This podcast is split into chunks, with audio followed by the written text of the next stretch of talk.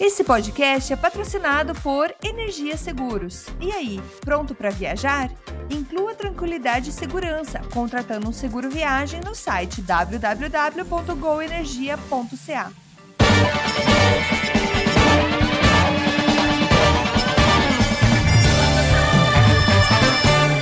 Saudações, humanos, e sejam bem-vindos de volta ao Canadá Agora o seu podcast sobre política, economia e cotidiano sobre o Canadá, que fala das coisas como você quer ouvir. Meu nome é Massaro Roche e eu estou aqui de volta com ele, meu companheiro Paulo Henrique Dantas. Seja bem-vindo, meu querido pé. Fala, Massaro, mais uma vez. Estamos aí na luta como filho da pátria, sem desistir e com o nosso plano de conquistar o Canadá sempre aí, sempre pronto e logo logo vai ter novidades aí. Segue o jogo. Toca a bola, maestro. Logo, logo vai ter novidades aí. Olha, isso parece programa da Fátima Bernardes. Ixi, não sei quem é, mas tudo bem. E triste que o Jô Soares morreu, hein? Um adendo aqui. O Soares morreu. Grande Jô. Triste, que triste, pô. Um, um, um grande homenagem, um grande abraço ao Jô. Sei que ele não ouve podcast, deve estar num lugar muito melhor agora. é, mas, pô, isso aí. Programa de número 29. Programa de número 29. A gente está aqui no auge do verão, né? Quase, quase começando a esfriar. Tomara que não. E essa semana o programa está recheado de notícias, como sempre. No Gêmeos Subindo essa semana, a gente, o PE trouxe um, um excelente artigo a gente falar sobre os lenhadores, essas figuras, essas figuras caricatas do Canadá que geralmente são associados à realidade canadense, junto, junto com os, os, os policiais da Polícia Montada, nada mais caracteriza o Canadá do que um lenhador. Ou... É, os Lumberjacks. Os Lumberjacks. E no O Canadá, a gente vai ter um arquivo, um, um, um, uma meio que reflexão, onde a gente vai falar um pouco sobre os equívocos sobre o Canadá. Então, vamos falar um pouco sobre desmitificar essa visão que muitas vezes as pessoas têm quando pensam no Canadá e vamos bater um papo sobre isso daí. Sem mais enrolação, vamos pro programa.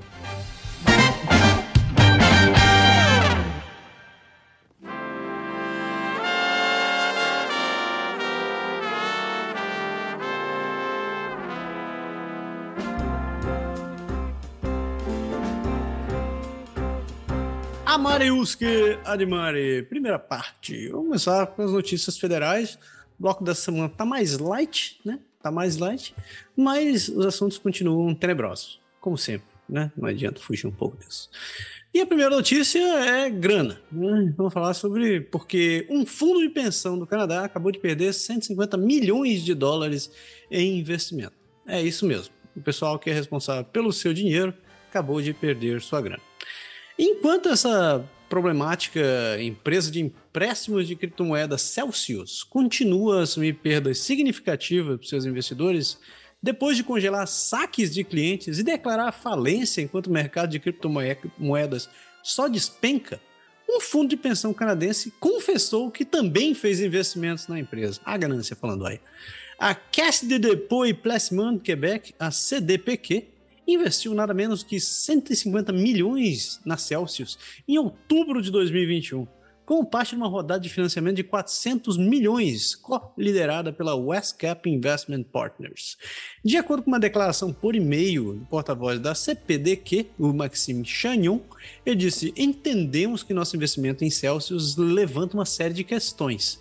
Isso é algo que levamos muito a sério e daremos mais comentários no momento apropriado. A Celsius está atualmente envolvida em um processo complexo que levará tempo para ser resolvido.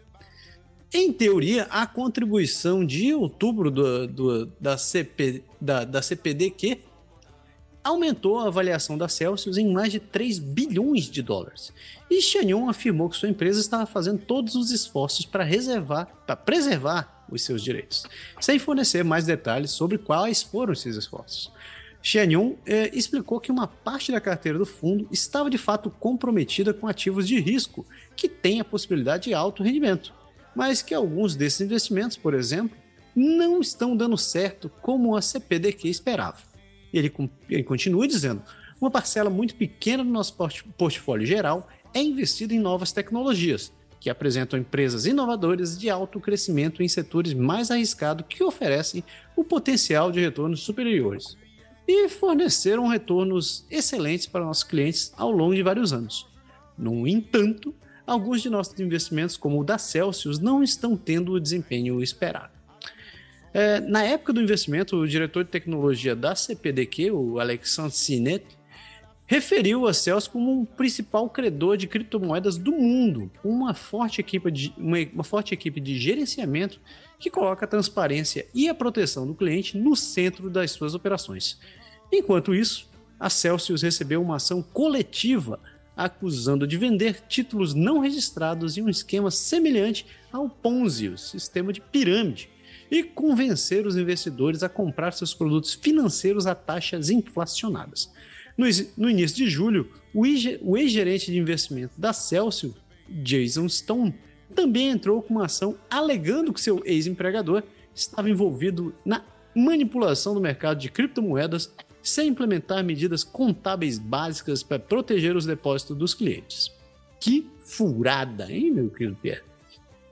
Então, de novo, é, é, a gente acaba vendo que as grandes fraudes, os grandes é, golpes e os esquemas financeiros que já ocorriam na época do Egito e mesmo muito antes disso, não só se mudou por causa da tecnologia, mas o, o foco, o core de tudo isso continua o mesmo que a ganância. E, mais uma vez eu falo aqui que inteligência não é sinal de sabedoria, porque esses caras são os maiores investidores, são pessoas que têm altos cursos, altos, tudo tal, tal, tal, mas eles estão ali também olhando a criptomoeda, eles tentaram dar uma ali, a, a, ganância do cara falou mais alto e quanto mesmo todo mundo fala para ter cuidado com criptomoeda, que criptomoeda é uma coisa que não tem um lastro fixo, que criptomoeda, enfim, todo mundo conhece os riscos. Eles tentaram, só que com o dinheiro dos outros, que é muito mais fácil quando você gasta o dinheiro dos outros, e agora tão, estão muito complicados para eles, estão numa situação muito difícil para se explicar, porque é o fundo de pensão aqui do Quebec e a Caixa de Depô e Placement agora falam assim, como que eles colocaram dinheiro nisso, sabendo que na época que eles colocaram o dinheiro na Celsius já tinham-se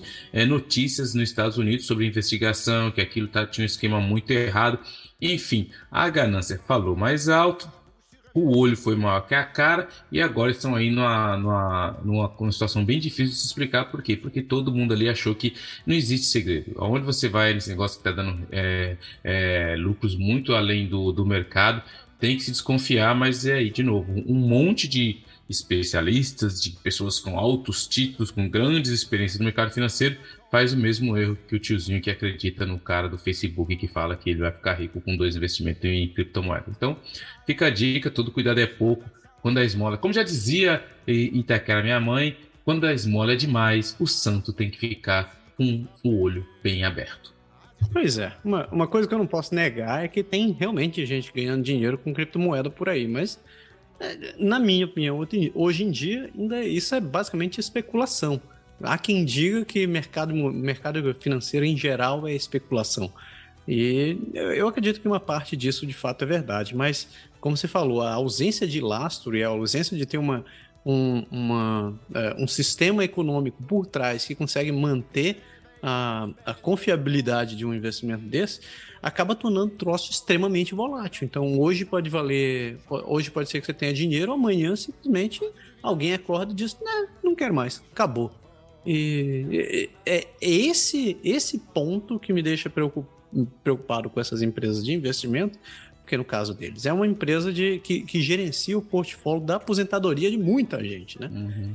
E é claro, a gente sabe que existem grupos que são que, que dentro de um, de um, portfólio tem investidores que são responsáveis para buscar é, investimentos mais arrojados, né, de, de, de características um pouco mais agressivas e só que esse é um ponto que eu nunca consegui entender. Eu não sou da área, então eu não consigo julgar. Mas é, eu acho que é, é você tem que ser capaz de tentar determinar o que, qual o seu nível de agressão, né?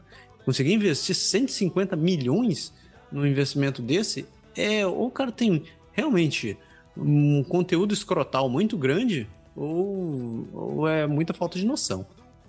É, e, e, o ponto de tudo isso é que quando as pessoas entram no mercado financeiro, é, tem que tomar muito cuidado, porque, de novo, o homos econômicos, se ele fosse agir corretamente, ele só, só iria gastar com o que ele precisa. É aí que entra toda a, que, a questão do marketing financeiro que existe também. O cara que está lá olhando, ah, mas o cara ganhou. Essas pessoas que eles mostram ganhando dinheiro, isso tudo é balela, porque ninguém tem a mesma carteira financeira. As pessoas que vão para o mercado financeiro, seja ela qual for, digamos que a gente vai para a bolsa tradicional. Quando você vai para a bolsa tradicional, você consegue medir uma certa é, tendência, você consegue, você tem anos e anos de, de, de portfólio, você consegue traçar um, um, uma certa estratégia. No mercado da criptomoeda, você não tem isso.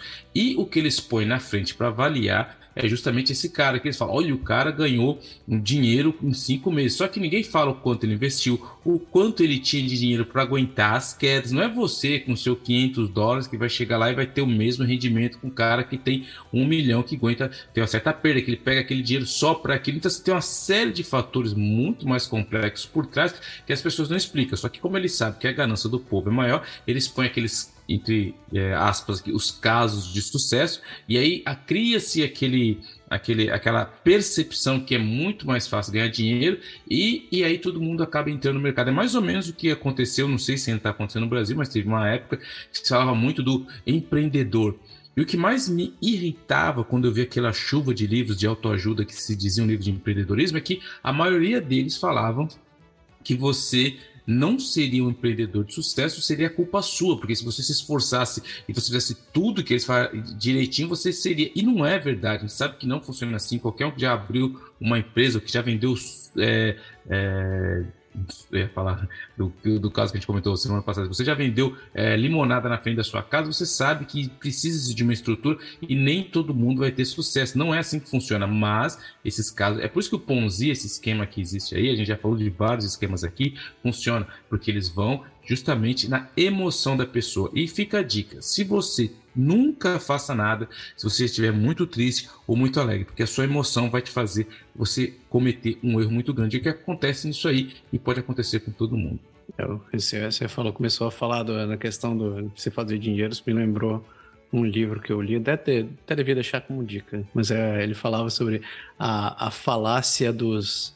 Como é que era? As, a, a falácia dos aproveitadores do neoliberalismo. É. é muito fácil você criar essa, essa ideia de que ah, todo mundo vai ser rico, todo mundo uhum. consegue tudo. Você, ué, Boa é, não é, cara. É, é, é, é poucos. Isso é para poucos. É a mesma coisa que é, o sonho americano. Também é outra coisa que eu tenho muita dificuldade quando as pessoas têm aquela. Não, se você for para os Estados Unidos e você trabalhar forte e você realmente tiver um sonho, você vai. Não vai, meu. Você vai passar a vida inteira. Se você não tiver cuidado, tiver uma estratégia, você vai passar a sua vida inteira fritando hambúrguer. Não tem nada demais fritar hambúrguer. Sim. Mas o problema é a imagem que eles dão. Que eles dão e, e, toda época tem a sua. Teve a época do empreendedorismo, tem a época do, do fazer o carrinho de hot dog. O mercado não aceita desaforo. É assim que ele funciona e quem se ilude acaba perdendo, enquanto, enquanto poucos vão sempre ganhar. Esses sim vão ganhar, mas eles nunca vão te contar como, porque às vezes esses self-made millionaires têm muita coisa, assim, uma zona meio cinzenta nessa, nesse ganho. Mas enfim. É, isso aí. Vamos em frente. Bora. É, vamos falar aqui da, de, uma, de uma empresa aqui, do mono, praticamente um monopólio que domina o Canadá, e eu tenho uma bronca danada desses caras que são, que é a Air Canada, que ela se recusa a compensar passageiros cujos os voos foram adiados. Defensores dos direitos dos viajantes acusam a Air Canada de violar as regras federais ao se recusar a pagar a indenização aos passageiros cujos voos foram cancelados devido à falta de pessoal. De acordo com a Canadian Air Passenger Bill of Rights, uma companhia aérea deve fornecer uma compensação de até mil dólares em caso de atraso e cancelamentos em circunstâncias atributáveis à transportadora, mas que não sejam necessárias por razões de segurança e se o passageiro foi informado 14 dias ou menos antes da hora da partida.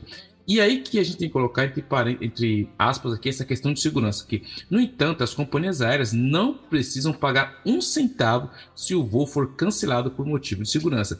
Em um memorando emitido no dia 29 de dezembro, a Air Canada instruiu seus funcionários a classificar voos cancelados por falta de pessoal como questão de segurança. Os clientes afetados pelos cancelamentos eram elegíveis para os padrões de hospedagem e alimentação, mas não para a compensação, segundo a Carta de Direitos.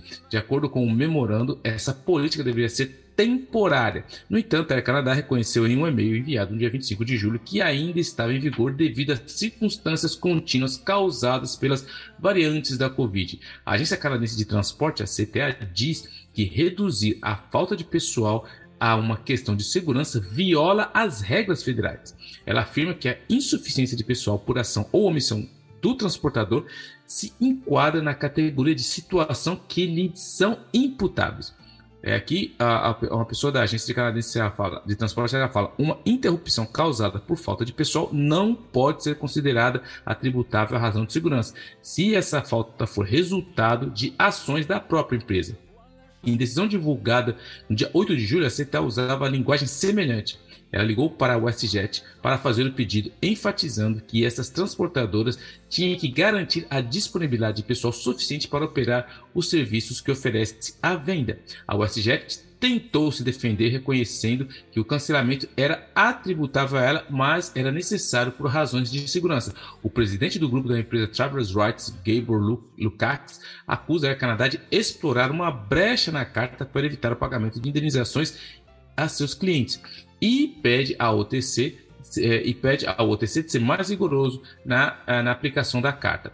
Em uma decisão divulgada no dia 8 de julho, a OTC usou linguagem semelhante ela, é, para a STJet. E aí, o presidente do grupo da empresa, é, Lukács, da Canadá, é, ele, ele, continua é, achando que a Air Canada faz um uso. Ele, aqui eu vou abrir outras aspas para ele aqui. A Air Canada está interpretando mal as coisas que claramente não são questões de segurança, disse ele. Os clientes podem recorrer à decisão de uma companhia aérea enviando uma reclamação à CTA. No entanto, ele deve examinar um grande número de arquivos. Em maio, eram 15,3 mil vincula é, reclamações vinculadas à companhia aérea.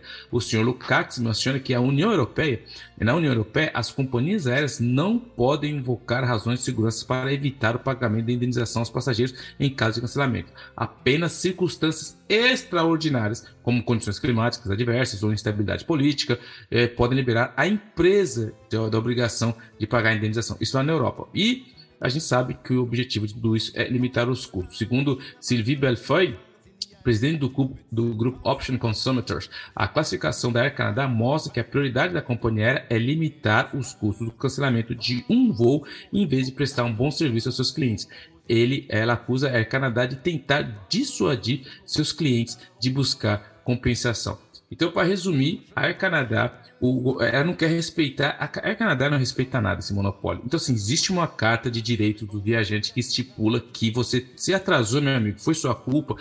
Só que aí que dá o um grande problema, porque eles colocaram essa, esse loophole aí, essa a brechinha que é se for por questões de segurança. Lógico, os advogados da Canadá falam, ah, a gente não tem pessoal, fala que é por questão de segurança, o que é uma mentira. Então, isso que é o problema. A, a, o governo federal não consegue implantar, reforçar a própria lei que ele tem contra Air Canadá. Para vocês terem uma ideia da força do monopólio da Air Canadá.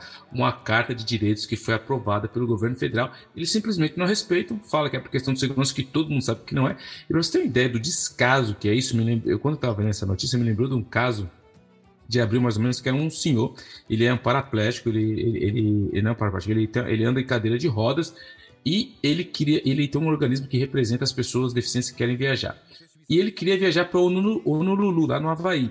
E aí, você ter ideia, você preenche lá um. Antes de você viajar, como você tem cadeira de rodas, a dele é uma elétrica, ele preenche um formulário para pedir acesso ao lift, que é o elevadorzinho que leva. Ele fez tudo conforme. O, e o cara viaja pro mundo todo, ele fez tudo conforme o, manda o figurino. Chegou no Canadá, chegou lá, não tinha a cadeira dele, o, o lift. Tiveram que pegar o cara para levar até o avião. O que, que fizeram? Os funcionários pegaram o cara no braço levaram para levar até o avião. No meio do caminho, o que aconteceu? Derrubaram o cara. o cara caiu. Pegaram o cara de novo, levaram o cara. Uma humilhação, colocaram no avião. O cara foi, viajou. Quando chegou na hora de fazer transfer a transferência dele lá para o Havaí, cadê a cadeira do cadê cara? Aí Canadá perdeu a cadeira do cara. Não achava a cadeira do cara. Aí, para levar o cara até o ponto de transferência, não tinha um lift. O que, que fizeram? Carregaram, Carregaram o cara. cara. Então, assim, e agora o Canadá está se desculpando, que falou, não, isso é um caso isolado, que isso não acontece. essa é a Air Canadá. Eles não estão nem aí para as regras, eles burlam as regras, eles distorcem as regras. E chega, porque eu tô cansado de falar mal da Air Canadá, mas eu, vocês já viram que eu gosto muito pouco da Air Canadá.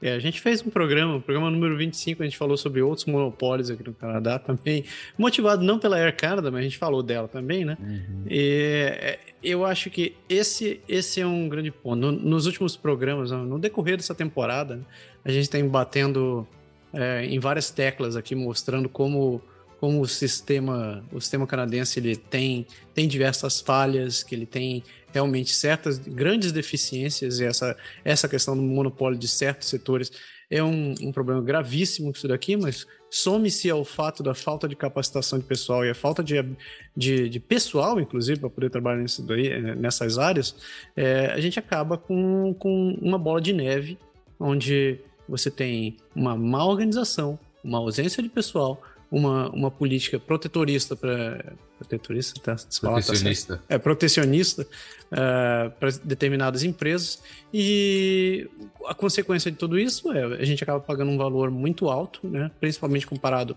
a outros lugares, né? comparado a, a, outros países, né? E uma qualidade que está cada vez mais decaindo.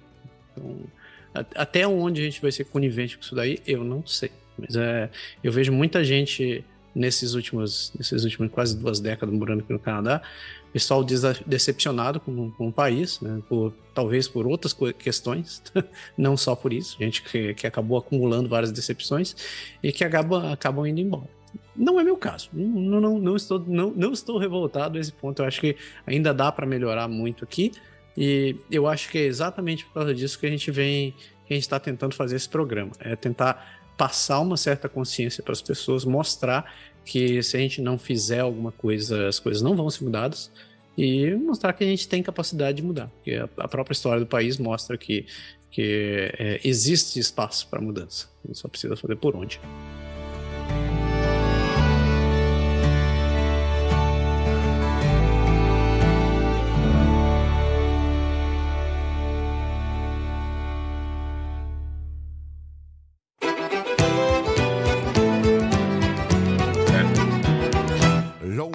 Mariusca de Mari. Segunda parte, vamos começar o girão pelo país. E a gente começa pelos territórios, como sempre, e abrindo, abrindo, uh, como é que é? Abrindo os trabalhos. Começamos com Nunavut. E aí, seu pé? Então, Nunavut, cara, assim, quando eu vejo esses jovens dinâmicos, eu fico sempre perguntando o que eu fazia nessa época. Eu lembro que uma vez, uma vez, num dos programas a gente falou sobre aquela mina que fez 18 anos e era piloto de avião de comercial numa região aí, enfim, ele tinha 18 anos já era piloto de avião. Agora tem um adolescente de Nunavut que navega nos grandes lagos durante o verão. Ruben eh, Kaunag chegou a Iqaluit recentemente, depois de mais de uma semana trocando de, de barcos, enfrentando dias de, com muito vento com, como suboficial de bordo de um navio.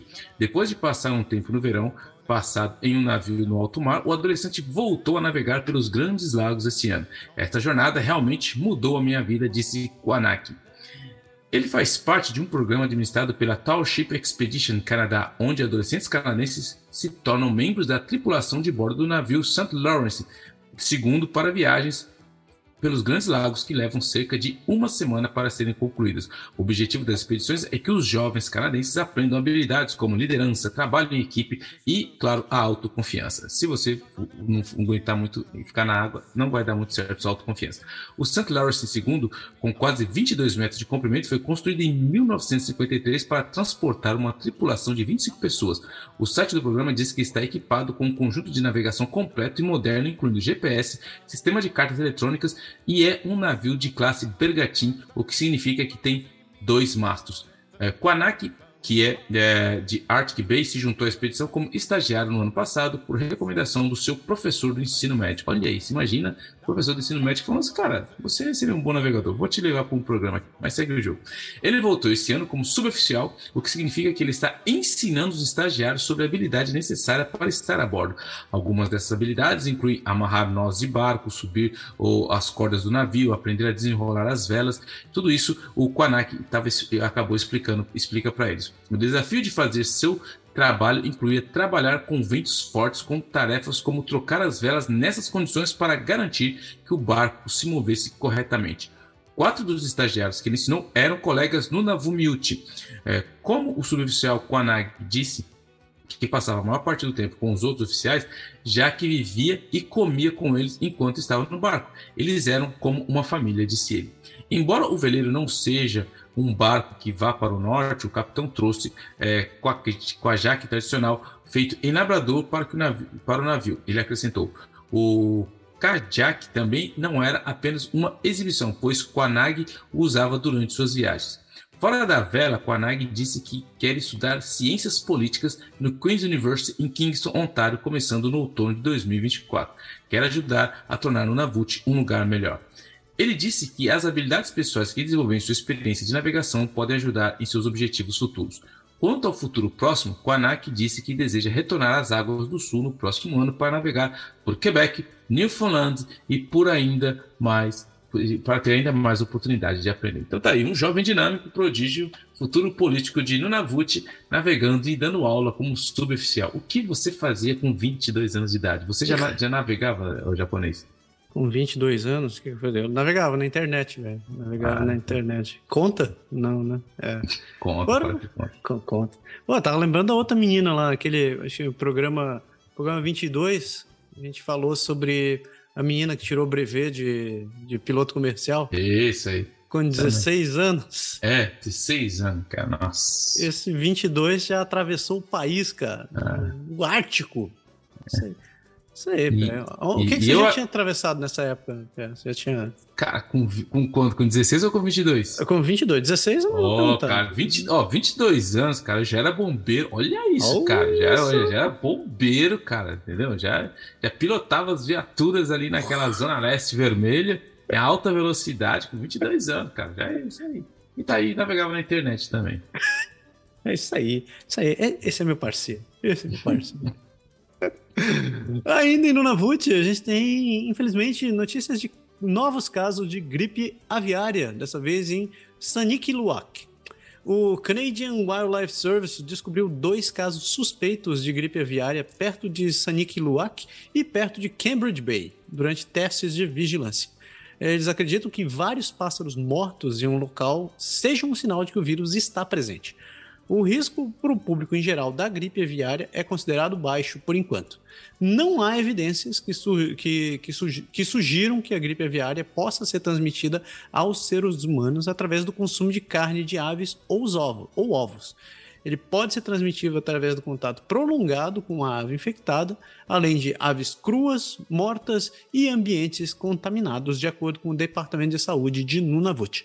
Embora o risco de gripe aviária seja baixo, seja baixo os indivíduos devem sempre praticar proteção higiênica, é, é, praticar proteção de higiene básica ao colher, é, trabalhar com aves selvagens ou pegar, manusear ovos.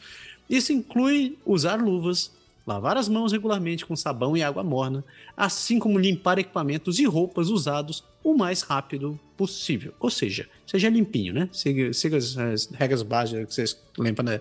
no primário.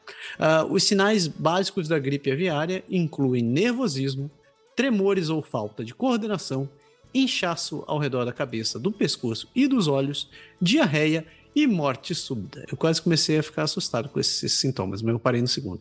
Se você observar qualquer morte incomum de pássaros na região onde você estiver, principalmente é, é, em qualquer parte do Canadá, entre em contato com o escritório local de conservação ou de, da, da vida selvagem. Se você se sentir mal depois de trabalhar, de manusear uma ave, seja ela viva ou morta, você consumiu ela ou você só estava é, tratando uma ave, entre em contato com seu centro de saúde imediatamente. E sugestão adicional, mantenha, se você, se você tiver ainda contato com a ave e ou os ovos que você manipular, também leve junto, que serve para análise. Agora tá sério, hein? Faz alguns meses a gente falou foi, foi em Quebec, que tiveram que matar um monte de peru, né? Agora é. essa, essa paradinha. Então fica atento. Se você estiver nervoso, com tremores, falta de coordenação, inchaço ao redor da cabeça e pescoço e diarreia, irmão, estiver saindo umas penas, corre, velho. Corre, que o negócio tá pegando. Isso não conta se você comeu aquela, aquela feijoada regada depois de, de anos. Né? É, isso, não, isso aí não conta. Isso aí não, não conta. Saindo de Nunavut, a gente começa a nossa viagem em direção ao oeste e paramos na vizinha dos territórios do noroeste, onde um artista de Fort Smith está tentando bater o recorde da maior raquete de neve. Vou abrir um parênteses aqui. Se você não sabe o que é uma raquete de neve, isso é uma tradição canadense. É uma, é como se fosse, sabe, uma, uma raquete de tênis assim. Ela é grandona e você amarra nos pés para poder andar na neve parece meio contraprodutivo, mas na verdade, como você tem aquele troço no pé e ele aumenta a sua área de contato, ela impede que você afunde. Então era muito utilizado, principalmente nas, uh, há muito tempo atrás, mas ainda tem uma galera aqui daqui. Você tem cara que faz raquete, pé, falando nisso. É, da hora, cara. Se você nunca fez raquete, fica aqui a dica. No inverno vai fazer raquete. É um exercício, meu irmão você, suas coxas vão ficar. Se você fizer bastante, vai ficar igual daqueles caras que são ciclistas, daquelas coxas de. É. Parece um cavalo, cara. Mas é um bom exercício para as coxas. Se você quiser aumentar as coxas e aumentar a bunda aí, porra, Não, não, eu tô nas coxas ainda. A bunda aí já é outra, outra situação. Mas então, voltando para a notícia, já desvirtuei tudo aqui. Uh, Michel Labine, de Fort Smith, está tentando criar a maior raquete de neve do mundo, que ele espera também abrigar uma, uh, uma obra de arte em vitrais ele tem colocado vitrais dentro de raquete de neve desde o início dos anos 1990. E somente nesse ano ele teve a ideia de fazer uma raquete de neve maior do que a média normal. A raquete que o Labin está construindo vai ter entre 24 e 26 pés de comprimento, algo entre 7 e 8 metros. Se isso fosse um pé de alguém, seria um pezão. O pedaço de vitral destinado a ficar dentro vai ter cerca de 48 polegadas da, na sua parte mais larga e 60 polegadas de comprimento. Ele disse: é, a raquete será construída com cinzas, a mesma maneira tradicional com a qual fazem raquetes de neve, e o cadastro que você normalmente pisaria será feito de couro cru de bisão. A Labin está trabalhando no projeto há cerca de três semanas e espera concluí-lo em meados de setembro o tamanho da raquete de inverno planejado está criando desafios incomuns. Primeiro, ele precisou construir um vaporizador e dimensionar a madeira para poder trabalhar com coisas desse tamanho. Todas as juntas são escalonadas porque não existe uma tábua de 26 pés de comprimento. É, ele falou também que nos dias em que o tempo está bom, ele começa a trabalhar às 6 horas da manhã e geralmente termina por volta das 8 horas da noite o artista entrou em contato com o Guinness World Records, o livro dos recordes, sobre a raquete de neve e disse que a sua inscrição está sendo analisada. Após a conclusão, ele planeja manter a raquete de neve dentro dos territórios do Noroeste e provavelmente colocar num museu ou num centro de artes. Né? Então, pô, Caramba! É, vai ser é um... mais, né? É um pezão, é um, né? É um pezão, né? Um pé. Se, se, se, as minhas contas estão corretas, segundo o Google, 26 pés vai dar mais ou menos 7,9 metros. 8 metros aí de, de um pé. Que pé é esse, mano? Já, já dizia aquele ditado antigo, né? Quanto maior o pé, maior o. É isso aí, vamos em então, frente. Maior, maior o cérebro. Quanto maior o pé, maior a raquete. Ninguém entendeu é. isso. Né? Pô. Saindo dos territórios noroeste, chegamos em Yukon, na outra costa, onde o governo diz que os casos de monkeypox não serão anunciados. Em um comunicado no dia 4 de agosto, o diretor médico de saúde do, ter do, do território de Yukon, o Dr. Sudit Hanade, disse que o Departamento de Saúde e Serviços Sociais não anunciará casos suspeitos ou confirmados da varíola, bem como a localização do caso e qualquer informação demográfica ou identificável. O conselheiro sênior Matt Davidson disse que quando o Centro de Controle de Doença do território e o diretor médico de saúde são notificados de um caso confirmado de uma doença transmissível no Yukon, a sua prioridade imediata é de se conectar com a pessoa que foi exposta para determinar quem mais pode ter sido exposto, assim como os, eh, os contatos que, que podem a pessoa entrou em contato, né? as pessoas, as pessoas com quem ele entrou em contato e como os afetados podem ser apoiados.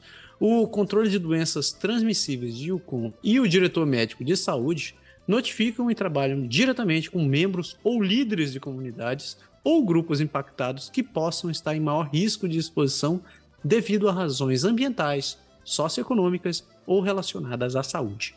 A agência federal está coletando informações epidemiológicas relatadas pelas províncias e territórios para descobrir o escopo nacional de investigação e determinar os possíveis riscos à saúde da população no Canadá. Províncias e territórios relatarão números de casos à agência federal para serem incluídos na investigação nacional. A página da agência federal vai ser atualizada com os números de casos mais recentes a cada semana. A OMS, a Organização Mundial de Saúde, considerou o surto de varíola em vários países uma emergência de saúde pública de interesse internacional, depois que mais de 16 mil casos confirmados em laboratório foram vistos em 75 países ao redor do mundo, de acordo com o último relatório divulgado no dia 25 de julho. Um caso foi confirmado até hoje no território de Yukon, com 889 outros casos relatados em cinco províncias em 3 de agosto, de acordo com o painel da Agência de Saúde Pública do Canadá. A declaração indica que, embora a vacinação apoie a resposta do território à doença, a oferta atual de vacinas é extremamente limitada. Além disso, continua a declaração que a capacidade das vacinas de reduzir e prevenir a transmissão da varíola permanece desconhecida, e há evidências limitadas para o uso da vacina para reduzir os sintomas em pessoas que foram expostas ou que têm contatos de risco para exposição. Para reduzir o risco da doença grave, alguns, alguns contatos de um caso conhecido podem ter acesso a vacinas no território, dependendo do nível da exposição.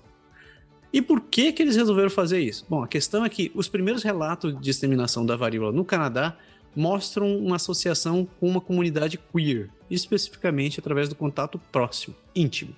No entanto, qualquer pessoa pode ser exposta e infectada, independentemente da sua sexualidade ou gênero. Nesse momento, a varíola não é considerada uma infecção sexualmente transmissível, e a, estigmatização injusta de qualquer grupo causa danos e pode atrasar os esforços de prevenção e controle de infecções. Então, se você tá na faixa do eu assisti o He-Man quando eu era pequeno, você deve se lembrar de quando apareceram os primeiros surtos de AIDS no mundo. E era uma doença extremamente estigmatizada em relação ao público homossexual. E em tempos onde, onde a comunidade LGBTQIA não tinha muito espaço, eram comuns os casos que a gente ouvia naquele tempo, que infelizmente é, eu só vim entender depois de velho, de casos de homossexuais que eram agredidos, muitas vezes mortos. Eles diziam que era a praga gay, que era muito conhecido naquele tempo. O governo do Canadá, especificamente o território de Yukon, está tentando acabar com essa estigmatização, da mesma forma como nós aqui estamos tentando acabar com essa estigmatização de chamar isso aqui de varíola de símios. Né? Já tem gente que eu já, já vi notícia, já li notícia e essas malditas essas redes sociais já me mostraram que tem gente caçando macaquinho porque tá achando que é, é o macaco que está transmitindo a doença para as pessoas.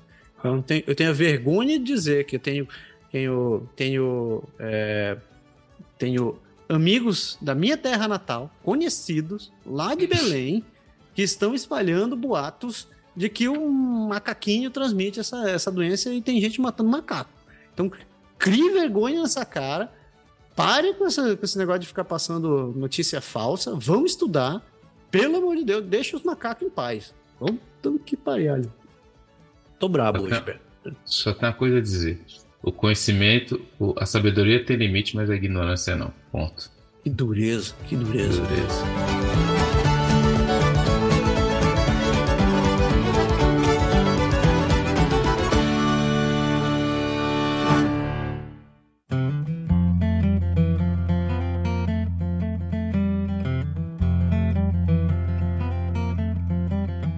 Amare Uske Ademare. Terceira parte. E agora a gente está voltando, começamos nossa viagem de volta, começando na bela British Columbia. E daí, Pé? Assunto que eu gosto muito, que são as teorias da conspiração. Eu tenho muito respeito por quem acredita nessas teorias, tá? Eu estudo muito, leio muito sobre isso, tenho muito. Mas enfim, a teoria da conspiração sobre a nova ordem mundial não salvará uma casa de Vancouver da execução hipotecária, decidiu o juiz. Karen Liu alegou que sua dívida hipotecária foi perdoada por causa de uma lei inexistente chamada Nezara Gesara. Eu vou explicar. Quando Karen Y. King Liu disse a um juiz da British Columbia que a sua dívida hipotecária havia sido completamente perdoada, ela invocou uma teoria da conspiração de duas décadas sobre uma nova ordem mundial que recentemente ressurgiu. De acordo com uma decisão recente do Supremo da Suprema Corte da British Columbia, Liu recorreu de uma ordem de execução hipotecária em sua casa em Vancouver com base em que algo chamado de Nezara Gesara havia sido promulgado e todas as dívidas de cartão de crédito, hipoteca e outras dívidas bancárias seriam eliminadas em um jubileu de perdão. Olha aí, vai se aproveitando. Aqui, aqui eu abro as aspas. Ela escreveu isso como uma nova ordem mundial pendente que tem suas raízes nos Estados Unidos, na Nezara, mas evoluiu para um movimento global, que é a Gesara, do qual muitos países são signatários, incluindo o Canadá, escreveu a juíza Sharon Matthews em seu relatório. Ela afirmou que isso envolve a renúncia de líderes mundiais, novas moedas que serão lastreadas em ouro e um mundo mais harmonioso e pacífico, onde as qualidades de escravidão das dívidas serão abolidas. Os fiéis dessa teoria afirmam que Nezara, a Lei Nacional de Segurança e Reforma Econômica, a Lei Nacional de Segurança e Reforma Econômica foi secretamente aprovada pelo Congresso dos Estados Unidos no ano 2000 e programada para ser anunciada no dia 11 de setembro de 2001. Vai vendo as relações, vai jogando os, os números aí. A teoria é que todas as evidências foram destruídas quando uma sombria cabala do mundo, líderes organizaram o um ataque ao World Trade Center em Nova York. Aí a GESARA, a Lei de Segurança da Reforma Econômica Global, é supostamente a versão mundial da lei. Claro que nada disso é verdade, os argumentos de Liu não tiveram nenhum efeito no tribunal. Não aceitei que a ANESARA ou GESARA, nos Estados Unidos é a GESARA Global, seja parte do cenário jurídico canadense. Não aceito que a senhora Liu tenha provado que há uma nova ordem mundial pendente que encerrará o processo de execução hipotecária, escreveu o juiz o juiz manteve uma ordem que concedia a realização da venda da casa de Liu ao Banco de Montreal e ordenou que ela pagasse essas custas ao banco, bem como um segundo titular da hipoteca. E aí que ela culpa os Illuminatis que são culpados sobre o encobrimento de tudo isso. Vai vendo a loucura aí do, do negócio. Teoria, teorias jurídicas falsas baseadas em interpretação fantasiosa da lei viram ressurgimento desde o início da pandemia, claro, do Covid-19, mas esta parece ser a primeira vez é, é, que a decisão judicial usa um argumento da Nezara Gesara que foi postado publicamente. A Nezara foi uma proposta real do projeto de lei criado um, é, por um americano chamado Harvey F. Barnard, que expôs suas ideias em um livro em 1996 intitulado Drenagem do Pântano. É, a reforma da política monetária fiscal. Pessoas como Liu afirmam que a Nezara é a lei é lei há mais de 20 anos, seguida pela implementação da sua ordem global, que é a GESARA. De acordo com o site Gesara News, aí fica aí o link aí, ó, de acordo com o site Gesara News, na qual Liu se baseou para fazer seus argumentos no tribunal, o ex-presidente dos Estados Unidos, Bill Clinton, assinou a Nezara sobre a mira de uma arma, mas ele supostamente sabia muito bem que os Illuminates estavam no comando e que essa lei era, ela, ela nunca deveria ser cumprida. Ela continua dizendo que os ataques do 11 de setembro destruíram todos os computadores e dados relacionados a trilhões de dólares em fundos de propriedade que deveriam ser devolvidos aos devedores em todo o país. Desde então, diz a teoria, todos os funcionários públicos, policiais, juízes, jornalistas e qualquer outra pessoa que saiba sobre a Nezara foram submetidos a uma ordem de silêncio e que os impedia de expor a existência dessa suposta nova ordem. E aí continua. Não é mencionada na decisão do tribunal, mas autoproclamada rainha do Canadá, a gente já falou muito dela sobre aqui. Voltou, uma voltou. Influ, ela voltou. Uma influenciadora das teorias das conspirações que a não concede na British Columbia, chamada Romana de Duro, ela mesma. Ela anunciou no Telegram que está lançando o Nezara Gesara no Canadá. Então, parênteses aqui, se você tem dívida, você quer que tudo seja resolvido, não deixe de seguir a nossa doida, a nossa rainha romana de Dulo, que ela disse que vai implantar a Nezara Gesara no Canadá. Liu, que apresentou no tribunal, alegou que o saldo de sua hipoteca era zero em 8 de fevereiro por causa da Nezara Gesara, diz a decisão, mas ela não apresentou nenhuma evidência disso no tribunal. O que a Nesara ou Gesara realmente foram implementados no Canadá ou na British Columbia. Então, se não tem prova, então caiu a casa. Assessment, a, a casa de Liu em, né, fica, é, a, é avaliada em 1,7 milhão em, em 2022. Então, ou seja, ela tem uma casa tinha uma casa de 1,7 milhão em 2022, que ela comprou por apenas 400 mil em 98. Olha o que ela está perdendo tudo aí. Mas a Nezara vai salvar ela. Uma ordem de encerramento para a propriedade foi concedida a British Columbia e o, a Suprema, o, o o chefe da Suprema Corte, Kimber Robertson, nessa primavera, após um prazo para resgatar a dívida de hipoteca bancária de 209.700 dólares, de acordo com a decisão. Além de argumentar que suas dívidas hipotecárias foram perdoadas, Liu também alegou em seu recurso que Robertson foi parcial quando ordenou a execução hipotecária. Ela afirmou que o chefe Robertson se tornou um mestre porque sabia que a prática da execução de hipoteca do seu escritório de advocacia terminaria quando as hipotecas e outras dívidas fossem perdoadas, diz a decisão. Matthews descobriu que não havia mérito nessa afirmação. Então, assim, fica a dica: se vocês têm dívida, não se desespere, não se desespere. A Nesara Cesara foi assinada, teve a Cabala aí, os Illuminati, e suas dívidas serão perdoadas. Leva isso no tribunal que vai dar certo. Loucura, loucura, loucura no Canadá. Pô, preciso, preciso entrar nesse site agora, velho. Nessa, Sara News. Ah, mano. E é, é, tudo é verdade. tá bom, né? Tá bom, né? Eita, diacho. Ok. Saindo de British Columbia, começamos nossa volta, nossa viagem de volta pro leste e atravessamos as Rochosas e chegamos ali em Alberta. Seguindo um pouco mais ao norte, ali em Edmonton, onde é, a notícia é meio triste. Então, se você tiver crianças por perto, é, é uma doença, uma doença, uma notícia meio pesada. Porque uma família abriu um processo contra um shopping após a morte de uma adolescente. A família de uma menina de 16 anos que morreu de hipotermia depois de ser descoberta inconsciente no estacionamento do West Edmonton Mall está processando o maior shopping da América do Norte e a Cineplex Entertainment. Jasmine Kyle ficou inconsciente por 7 horas no estacionamento em uma noite fria em dezembro de 2019, antes de ser encontrado por um operador de motoniveladora por volta das 3 horas da manhã. A polícia foi chamada ao local e realizou, realizou ressuscitação cardiopulmonar, né? CPR, antes de transportá-la para o Hospital da Misericórdia, onde ela acabou falecendo mais tarde. Uma autópsia, uma autópsia revelou mais tarde que Jasmine estava fortemente intoxicada no momento da sua morte. Ela também tinha cannabis em seu sistema. A morte foi considerada acidental. Dois guardas de segurança sem nome, que não quiseram, cujo nome não for divulgado, também são nomeados como parte do processo de 165 mil dólares. Em 6 de dezembro de 2019, que, que tristeza, no dia do meu aniversário, ok? No dia do meu aniversário, Jasmine disse aos avós que ia ao cinema com uma namorada seguida de uma festa do pijama. Mas em vez disso, Jasmine e um amigo acabaram no West Edmonton Mall e no Rec Room, que é da propriedade da Cineplex Entertainment. É... Ela não sabe exatamente como a menina teve acesso a álcool, mas ela disse que a polícia lhe disse que um vídeo de, de vigilância mostrou Jasmine e sete jovens do lado de fora da sala de jogos né, do cinema. De acordo com o relatório da autópsia, as imagens do circuito interno de TV mostraram Jasmine saindo da sala de recreação às 6 horas e 50 da tarde.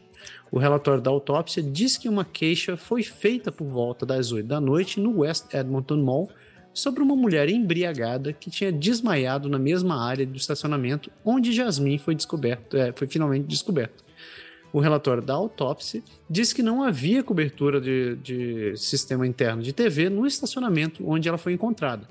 Aquela noite fazia menos 10 graus.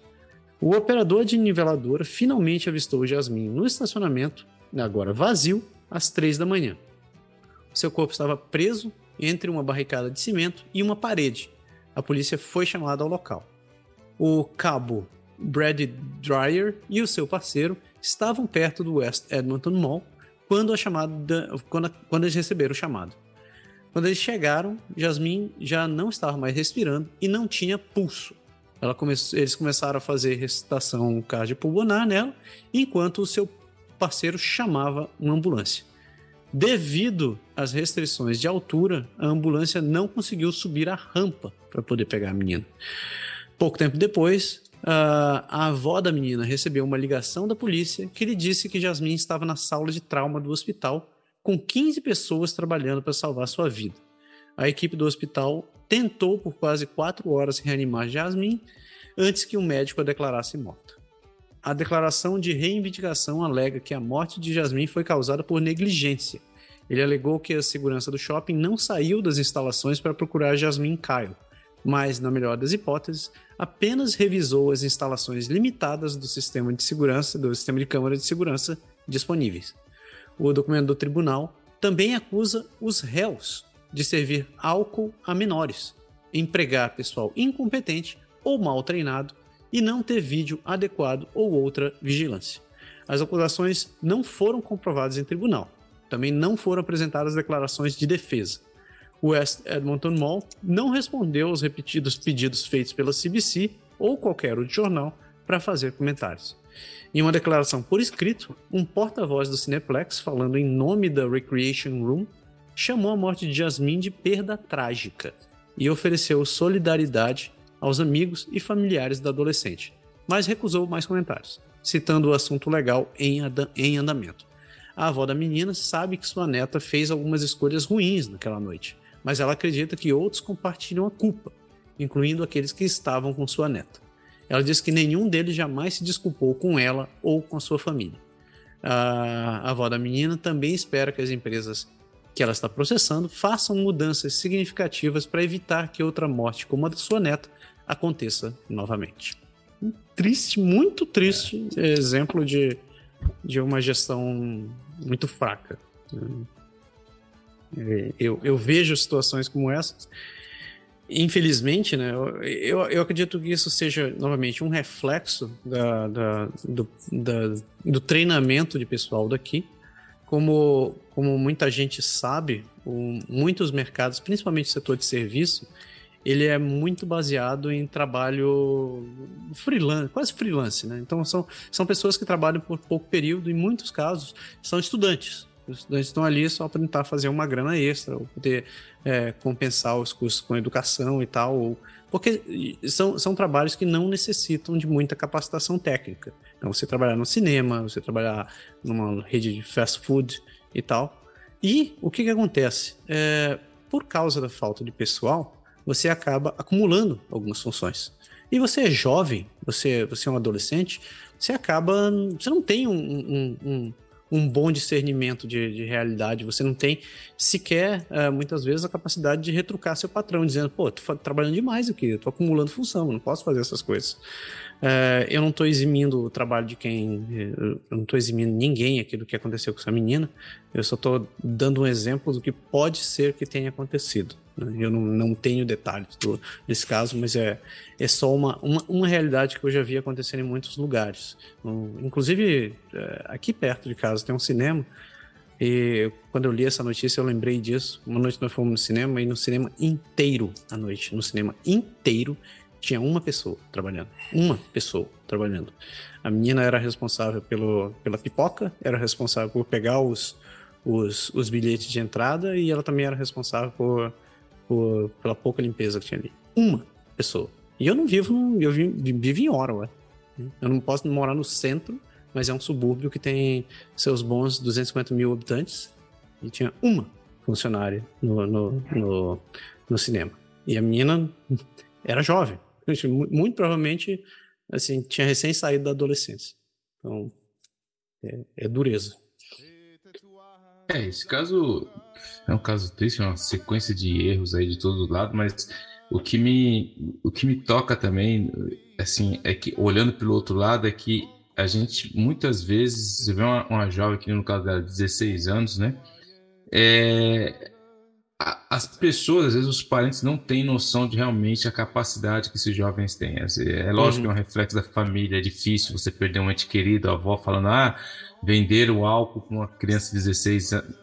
Aqui no Quebec teve um caso que foi muito discutido também, que foi um caso muito triste que aconteceu durante o inverno, foi que uma menina, que ela estava no secundário, tinha essa faixa etária também, e eles saíram da escola sem o consentimento da, da, dos professores, do pessoal da escola, foram no, no, no Depanar, no Convenience Store, alguém que tinha de condições ali foi comprou as, os, as bebidas alcoólicas, eles começaram todo mundo a encher a cara no parque, a menina era pequena para a idade dela, era uma menina, tipo, ela não tinha o um corpo da menina de 16 anos, então era, era, óbvio, se você começar a consumir álcool, o álcool tem, a reação tem a ver com o seu peso, do seu corpo, então, assim, o efeito foi muito mais forte nela, pela a estrutura dela. Eles estavam todos muito embriagados, era no meio do inverno, eles estavam no parque, ela acabou, eles brincando, ela acabou caindo numa uma montanha de neve ali, e todo mundo muito louco, foram embora, não perceberam, depois foram lá e acharam a menina morta. Infelizmente, o pai dela uhum. ficou muito triste, tentou querer criar uma lei para proibir venda de. Mas o, o, ponto é que, assim, é muito complicado quando isso acontece, porque é, os jovens, quando eles chegam nessa idade, que a gente sempre fala, se você não tiver muita confiança no seu é. filho, se não tiver muito diálogo com o seu filho, se você não tiver condições de, de falar, de ter, do seu filho ter confiança para te falar o que, que ele está fazendo, aonde ele vai estar, tá, com quem ele vai estar, tá, não é simplesmente que ela falou, contou uma história, a avó acreditou que é no cinema com a namorada, uhum. mas enfim, não foi esse o caso. Então, quando acontece alguma coisa, é muito difícil para acontecer, porque para você tentar resolver, porque você vai partir do princípio que ela está na casa de alguém e você encontra sua filha morta num shopping. E ainda mais no frio aqui, tem esse outro, esse outro problema que é muito grande do frio. Assim, a gente já viu aqui no Quebec também, é, pessoas que estão nessas casas de idosos que têm Alzheimer, uma vez ela saiu da da, da casa e, foram, e morreu do lado de fora porque a porta travou, enfim. É muito complicado esse tipo de situação. Num, frio, assim, não dá para saber, a gente não tem todos os detalhes, mas é um caso muito, muito, muito triste.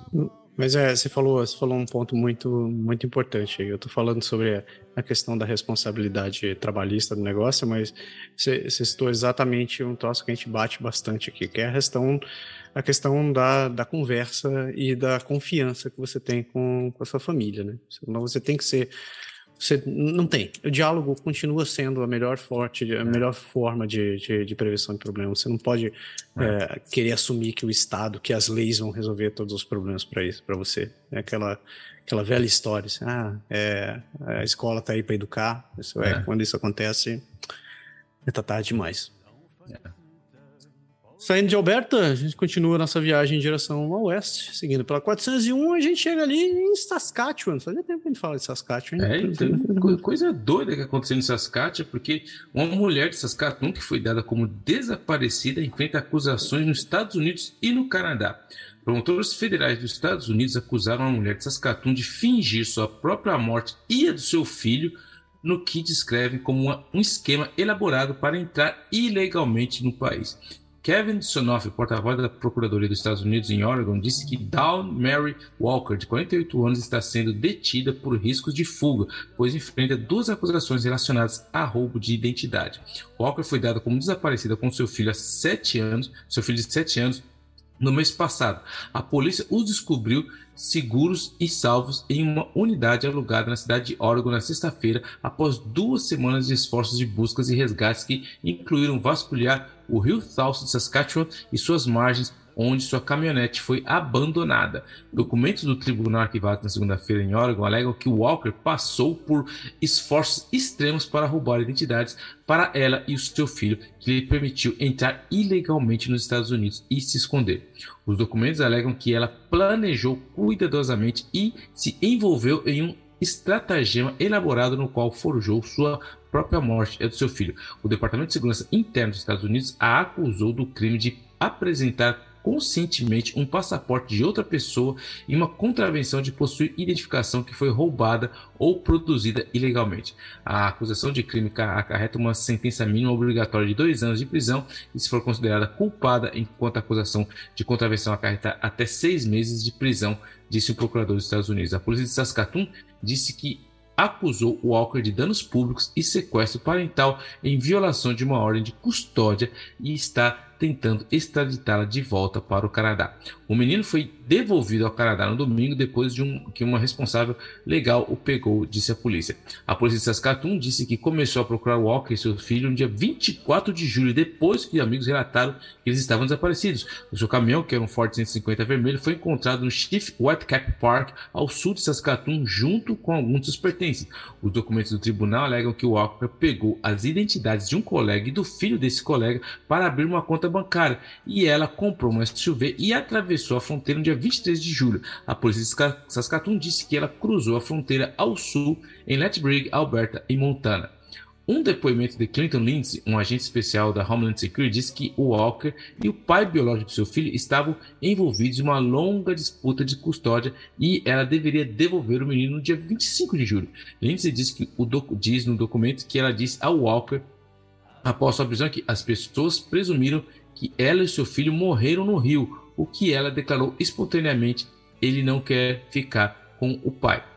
O documento do tribunal aliviou ainda mais Walker, é, dedicando muito tempo e esforço no planejamento do seu crime. Os documentos dizem que os policiais encontraram uma série de cadernos e notas manuscritas na, na sua picape, que incluiu uma lista de verificações: pintar o cabelo, cobrir tatuagem, carregar o carro, pegar brinquedos, jogar o telefone na água, abandonar o carro pela ponte, possivelmente comprar vara de pesca e encontrar é, e, e, estar bem próximo da fronteira. Os documentos dizem que Walker não tem vínculos com os Estados Unidos e alegam que ela financiou seu esquema por meio de contas financeiras ocultas e ativos totalizando mais de 100 mil dólares. O sequestro do seu filho uh, pelo réu é extremamente sério. Embora a criança tenha sido resgatada com segurança, não há garantias de que, se o réu fosse libertado, ela não tentaria mais uma vez sequestrar seu filho, dizem os documentos do tribunal. O Walker, que permanece sob custódia, deve comparecer ao tribunal em Oregon no dia 7 de setembro e um advogado de defesa que se acredita ser representador de Walker não foi encontrado para comentar a notícia. À medida que a investigação criminal avança, pode haver mais acusações que a senhora Walker enfrentará como resultado, disse o vice-chefe da polícia de Saskatoon, Randy Huisman, na segunda-feira. Os investigadores estão analisando as várias acusações diferentes em relação aos documentos de identidade falsos mencionados e como ela conseguiu preparar esses documentos. A Federação das Nações Indígenas Soberanas, onde Walker trabalha como diretora executiva, organizou uma vigília e caminhadas pelo parque para conscientizar sobre o desaparecimento dela e do filho dela. A federação também emitiu sua, seu próprio alerta Amber para a dupla e pediu à polícia que fizesse o mesmo. A polícia disse que não havia evidências que sugerissem que eles estavam em perigo iminente. A família do menino disse em um comunicado no sábado que nas últimas duas semanas foi um inferno. Tudo que eles desejam era desejavam um retorno seguro de Walker e do menino. Quando descobrimos que ambos estavam seguros, houve um, é, é, muito choro, risadas, danças, gritos, enfim, arremesso de sapatos. Walker, que é o, o Alcanese First Nation, também é um autor conhecido, ela é uma autora conhecida na, na, entre as primeiras nações. Seu, seu livro mais recente, que é o The Prairie Chicken Dance Tour, foi publicado sob o nome de Dawn Dumont. Foi nomeado na semana passada como finalista da medalha memorial Stephen Leacock de humor. Então, assim, essa história foi muito acompanhada aqui, porque quando ela desapareceu, encontraram a caminhonete e ela, ela era da, é, tinha uma presença forte no, na direção das primeiras nações. Ela era uma escritora, era muito conhecida naquela área. Todo mundo achou que tinha acontecido uma, uma desgraça, um acidente com o carro ali, mas ela planejou tudo isso porque não queria devolver o filho para o marido devido a um disposto judicial e ela entrou ilegalmente para os Estados Unidos. Então, ou seja, ela perdeu a cabeça e agora vai perder tudo que já não tinha também. Cara, que triste é, isso. Putz. Uma loucura. É, putz. É, isso é muito, isso é muito triste. É, é, eu, eu nunca, eu tive a sorte de nunca ter passado por uma situação dessa, mas eu tenho, tenho uma conhecida que precisou fugir do marido junto com os dois filhos porque eles passavam por problemas dentro de casa, mas eles tiveram sorte, eles conseguiram ser, ser acolhidos, eles não, não moravam não moravam mais no Brasil, né? eles moravam na Irlanda, mas eles conseguiram ser acolhidos por, uma, por um órgão. É, foi bem complicado para eles, uh, mas por sorte ela, ela conseguiu o apoio da justiça, conseguiu é, a guarda dos filhos, conseguiu se ver longe do marido e tal, e, e tão bem até hoje. Mas é, é uma situação complicada, porque o desespero, né, que, que passa pela é. cabeça de uma pessoa, cara, é, te faz tomar é, não dá nem pra, não dá nem pra imaginar, mas ela deve ter as razões dela. É, pois é. Saindo, saindo, vamos em frente. Saindo de Saskatchewan, a gente segue pra Manitoba. Que história é essa? Um então, Manitoba é, a gente sempre fala aqui, do, já falou dos animais, enfim, a gente sempre vira e mexe está falando do, do, dos perigosos ursos, mas agora tem um bicho aí que é mais perigoso que o urso, porque 3.600 casas ficaram sem energia por causa desse animal, que é nada mais nada menos que o esquilo.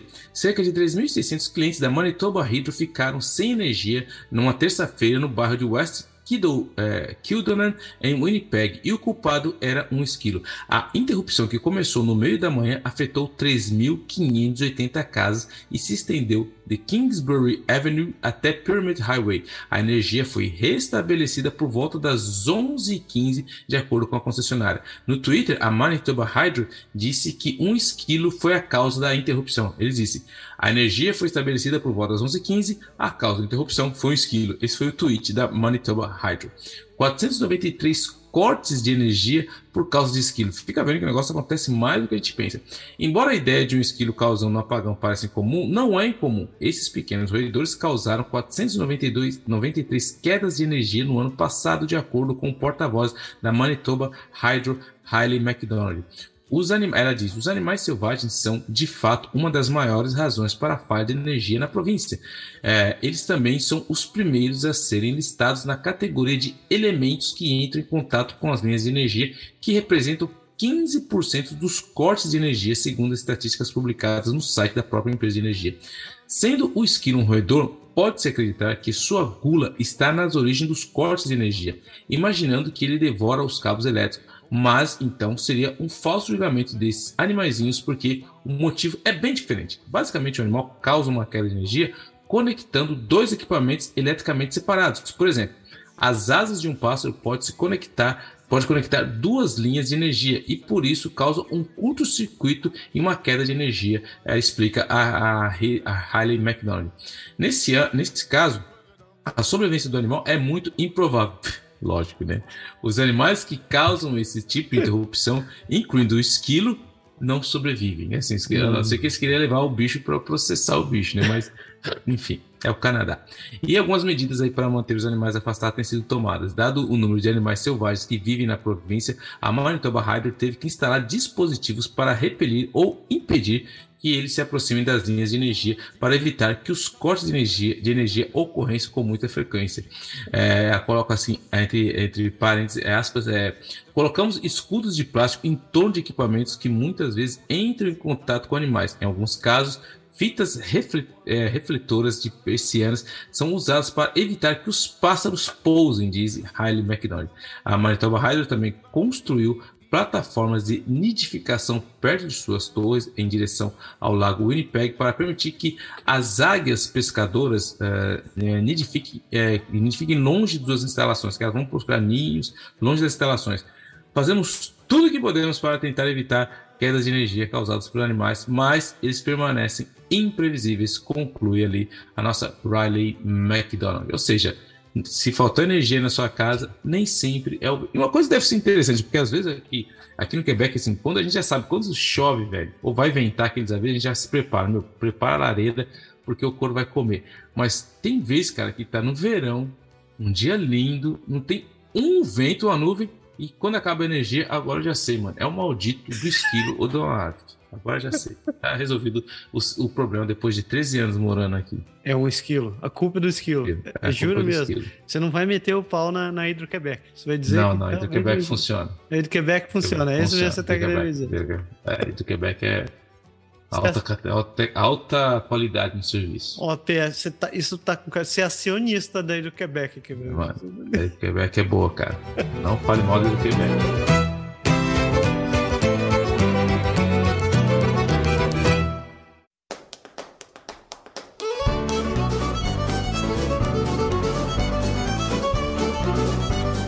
Hidro-Quebec. Suvion. Chegamos nessa parte. vamos falar. Me conte um pouco dos, dessa história do Leandro, que eu tô curioso, Pé.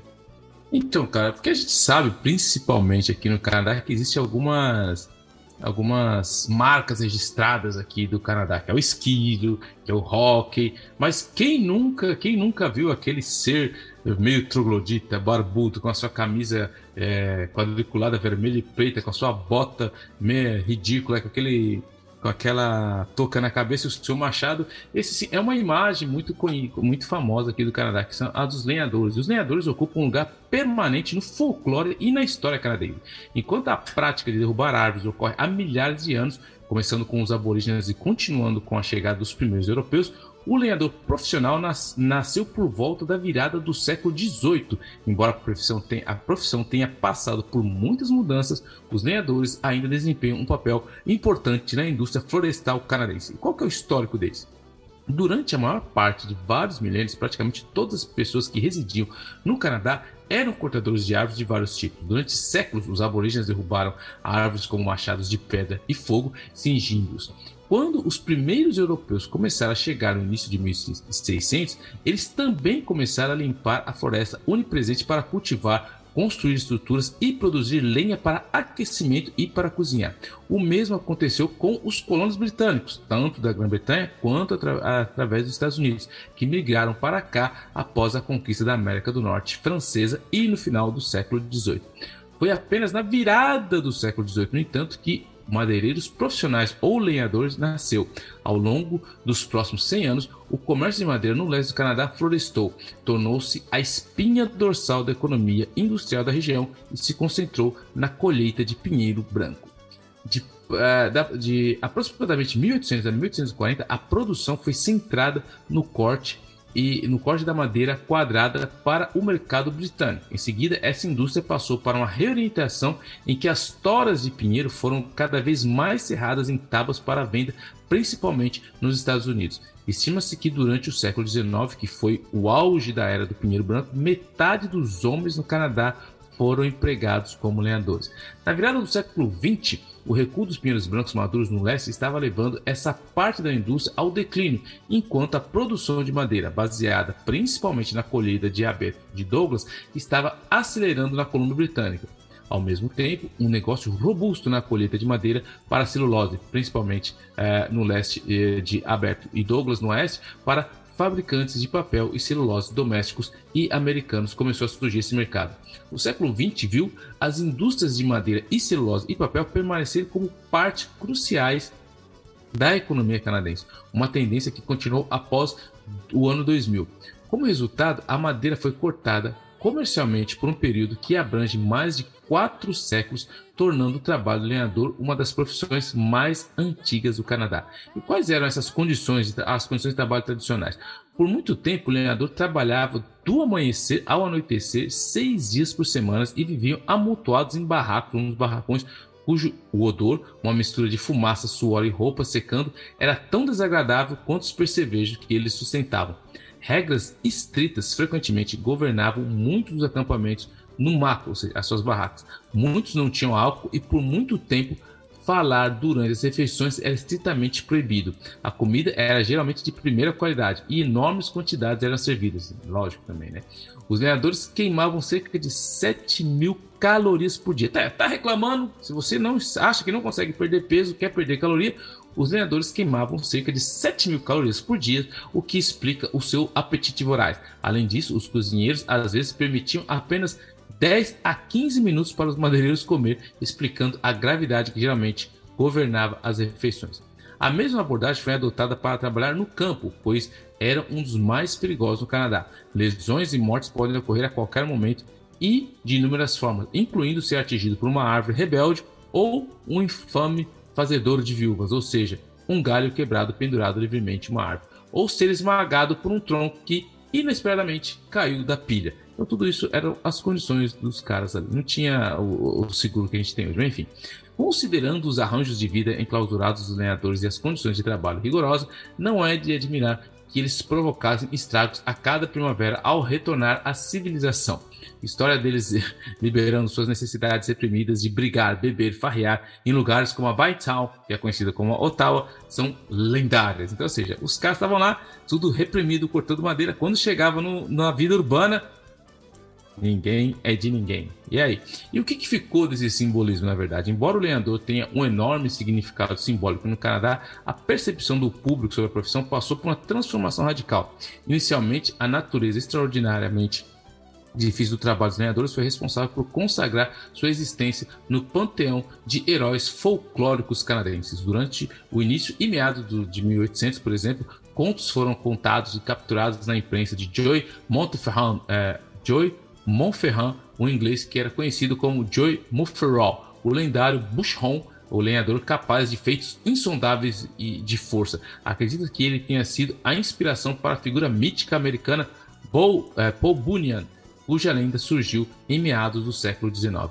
Da mesma forma, acadêmicos como Arthur Lauer, que narrou o início da história do comércio de madeira no Canadá, glorificou os lenhadores por sua resistência e garra e por seu papel em ajuda a construir a base do país. No entanto, cerca de 50 anos atrás surgiu uma distinção entre lenhador dos velhos tempos e o moderno. Enquanto os primeiros ainda mantêm um status venerável, hoje o último é mais frequentemente vilipendiado em vez de idolatrado. Bom, eu ia fazer um comentário sobre os woke e a nova geração, mas deixa para lá. A ascensão do movimento ambientalista no final da década, da década de 1960 desencadeou debates emocionalmente carregados sobre a extração de madeira, e o lenhador caiu decididamente em desuso. Embora, uh, embora canadenses e estrangeiros continuem a obter uma infinidade de benefícios do trabalho dos lenhadores, muitos passaram a detestar o que eles representam. Essas perspectivas persistem apesar das melhorias notáveis no manejo florestal canadense. Assim, enfim, a gente sabe que o Canadá, é, principalmente quando você chega aqui, é uma das primeiras coisas que você nota quando você emigra é que tudo aqui é feito de madeira. As casas são de madeira, tudo é feito de madeira. Você fala, caramba, tudo aqui é de madeira.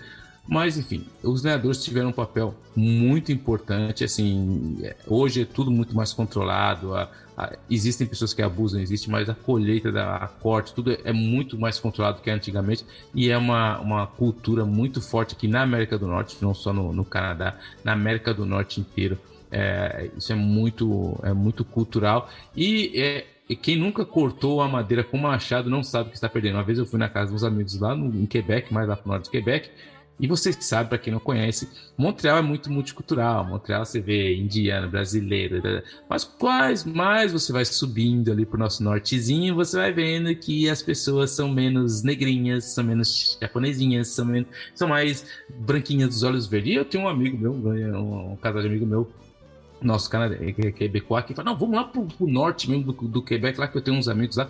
E a gente foi para lá e tal, e o cara falou, oh, você já cortou madeira de lenha? Então eu falei, cara, eu morava em Itaquera, mano. Lá, cortar madeira pra nós, sentar o pau é outra coisa, mas vamos lá. Aí colocou lá, falou, então eu vou te mostrar como funciona. E me deu um machado, colocou uns troncos lá, a gente ficou cortando madeira lá. Foi bem legal, mas se você nunca cortou madeira, é uma experiência muito legal com machado, mas enfim, foi da hora. E aí, essa história dos lenhadores aí, nossos amigos. Quer dizer que você só cortou esse negócio, você tá, tá se divertindo, né, velho? Já tinha uma porra de um, monte de lane ali que você não precisava. Imagina se tivesse não, derrubar não. um monte de ar pra poder não morrer de frio, velho. Não, não, não. Aí já, já, já, já, é demais. Eu, assim, eu, eu gosto da parte turística. Quando chegou na coisa séria, já deixa disso. Ainda bem, isso não tá incluído no pacote Vamos, vamos Acampar japonês, né? Não, não, não, não, não, isso aí não, isso ainda não. A gente já compra lá, quando vai acampar, já compra madeirinha cortadinha, só, já, só tacar no fogo ali, já tudo certo. Rapaz, pronto, tudo pronto. Tá bom, tá bom, tá bom.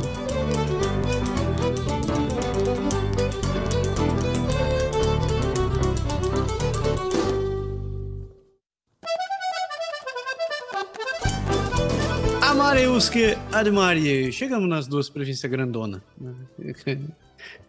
Até um dia de alguém reclamar comigo. Vocês chamando essas empresas de grandona? Então, ah.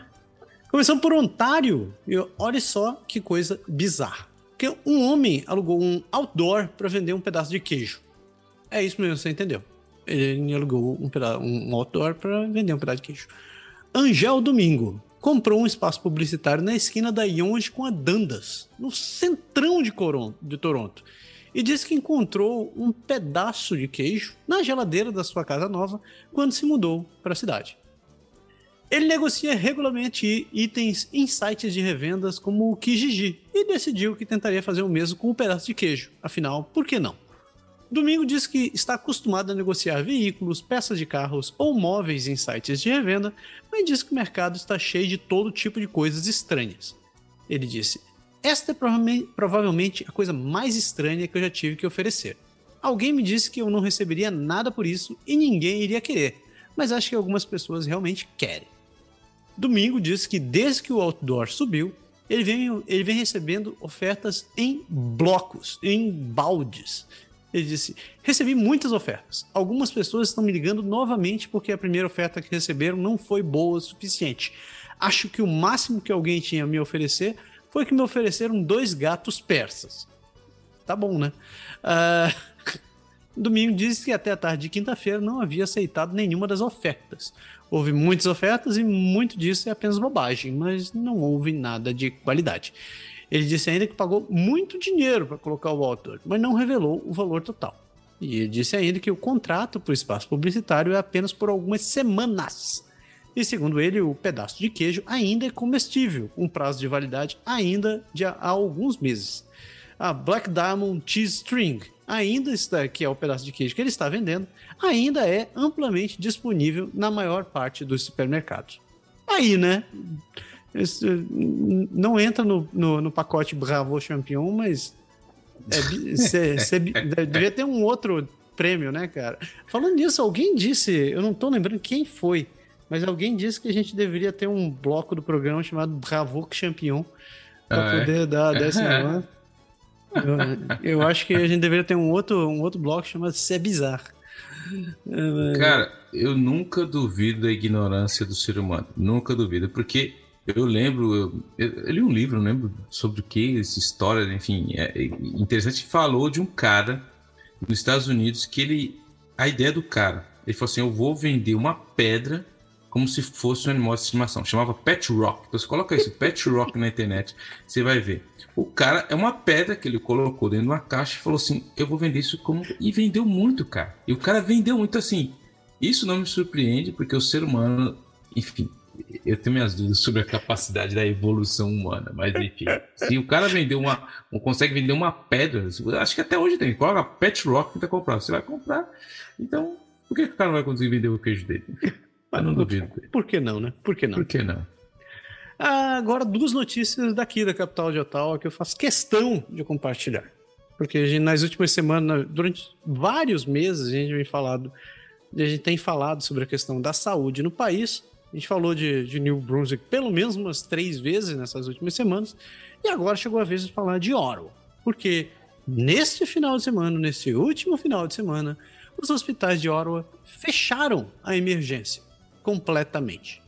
O Hospital Moonfort e o Carlton Place and District Memorial Hospital anunciaram na sexta-feira passada, no, no último dia 12, é, foi 12, no último dia 5 é, que eles estariam temporariamente fechados e seus departamentos de emergência também durante o final de semana. O departamento de emergência do Hospital de Montfort ficou fechado durante a noite do sábado e no domingo, pois ausências, férias, fadiga e esgotamento da equipe relacionadas à Covid-19, bem como a falta de enfermagem, forçaram o hospital a tomar a difícil decisão o departamento fechou das 7h30 da noite do sábado e no domingo e não reabriu até as 7h30 da manhã do dia seguinte. Os últimos pacientes foram admitidos por volta das 7 da noite. O pronto-socorro, no entanto, ainda estava aberto para as ambulâncias. É, a decisão de fechar a emergência, mesmo por algumas horas, não foi fácil, não foi uma decisão fácil, disse no, a direção do, dos hospitais em um comunicado mas que teve que ser feita para garantir que a equipe fosse capaz de oferecer atendimento excelente, seguro e de qualidade é, quando a emergência reabrisse. O departamento de emergência do Carlton Place and District Memorial Hospital teve fechado das 7 do sábado às 7 do domingo, das 7 da noite do sábado às 7 da manhã do domingo, com a falta de pessoal de enfermagem citada como motivo do fechamento. Um médico, um médico e uma enfermeira permaneceram no departamento para atender aqueles que chegaram sem saber do fechamento. O departamento de emergência próximos, uh, os, os locais de emergência próximos incluíam o Almond General Hospital, que fica a cerca de meia hora, do, de 45 minutos do centro de Ottawa, Arn Pryor Regional Health, que fica mais de uma hora, Perth e Smithfield District Hospital, também mais de uma hora de Orwell, e o Queensway Carlton Hospital, que fica na região metropolitana da cidade. Então é isso aí. Se você achava que a questão da saúde era algo que só afetava províncias mais distantes, a gente está falando de algo que aconteceu na capital do país. Tá aí, né? É. é. Dureza, dureza. Aí, Pé, falando nisso, abrindo antes de ir para a próxima notícia aqui, dizendo que é, tem gente que tá arrancando, que é, que é tua cabeça, hein? Tá dizendo que esse negócio de, de privatizar a saúde do Canadá é, vai dar ruim. Então, dizendo, que, como, é, como é que o pé tem a cara de pau de falar um negócio desse? Não vai dar nada, mano. Isso aí é o medo. Eu, eu, eu, no quartel, cara, antes de continuar falando, no quartel, tinha um, um, sargento maluco, doido. Cara lá, meu, aquele ali era. Ele fala assim: quando você tiver diante de situações difíceis, eu, ele fala assim, recrutas, ele chama a gente de recrutas coisas do demônio. Eu vejo, quando eu chego na sala, eu vejo três coisas nos seus olhares: medo, pavor e insegurança. Vocês não podem mostrar isso ao seu inimigo. Então, assim, as pessoas que têm medo do privado, eu vejo três coisas nos seus olhares: medo, pavor e insegurança. Vai dar tudo certo. Mas, mas, mas, você sabe que no fim das contas a gente tem que trabalhar e fazer um programa sobre isso que vai ser muito bom, cara. Pegar, pegar uma galera para falar sobre privatização ou, uhum. ou, questão de saúde. coloca na pauta aí, isso vai é. voltar. Vai. É, ainda na capital de Ottawa, tá, eu, eu, eu, esse foi o final de semana Ottawa, Ottawa 100. Sem médicos, sem nada. o troço tava feio. Então, na próxima. É, porque olha só, mais de 200 ônibus foram cancelados em Orwa por falta de motorista. A escassez de motoristas disponível na Transport está sendo citada como uma das razões pelas quais centenas de viagens de ônibus foram canceladas em Orwa esta semana passada. E ainda mais interrupções podem estar vindo por aí. A Transport tweetou mais de 200 cancelamentos de ônibus na última sexta-feira, também no dia 5, com mais de 150 anunciados no dia anterior. Entre 2 e 4% de todas as viagens de ônibus foram canceladas quarta e quinta-feira. E a previsão é que os clientes possam encontrar mais cancelamento de viagem na próxima semana, ou seja, nesta semana, com base em alguns fatores de curto prazo, que inclui o número de funcionários que trabalham hora extras na semana passada, enquanto a linha 1 do ou trem estava sendo reparada, além de licença médica acima do normal ausências e férias sazonais normais. A Ocitranspo tem cerca de 7.900 viagens de ônibus por dia. Em um tweet, a empresa pediu desculpas aos moradores de Orwell e disse que reconhece que os alertas não foram enviados toda vez que uma viagem foi cancelada. Olha, achei o Bravo Champion da semana. É, Stuart McKay, cofundador e membro do conselho da Transit Riders Ottawa, disse que grande parte dos atrasos pode ser atribuída à falta de motoristas, uma questão levantada em uma união com o Ocitranspo em maio deste ano. A cidade alocou dinheiro para o Ocitranspo para contratar 80 novos funcionários, mas eles estão procurando contratar mais 200.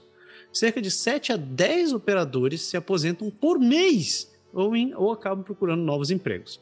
Cancelamentos regulares podem ter efeitos adversos na vida das pessoas, com passageiros perdendo compromissos ou perdendo dias de trabalho.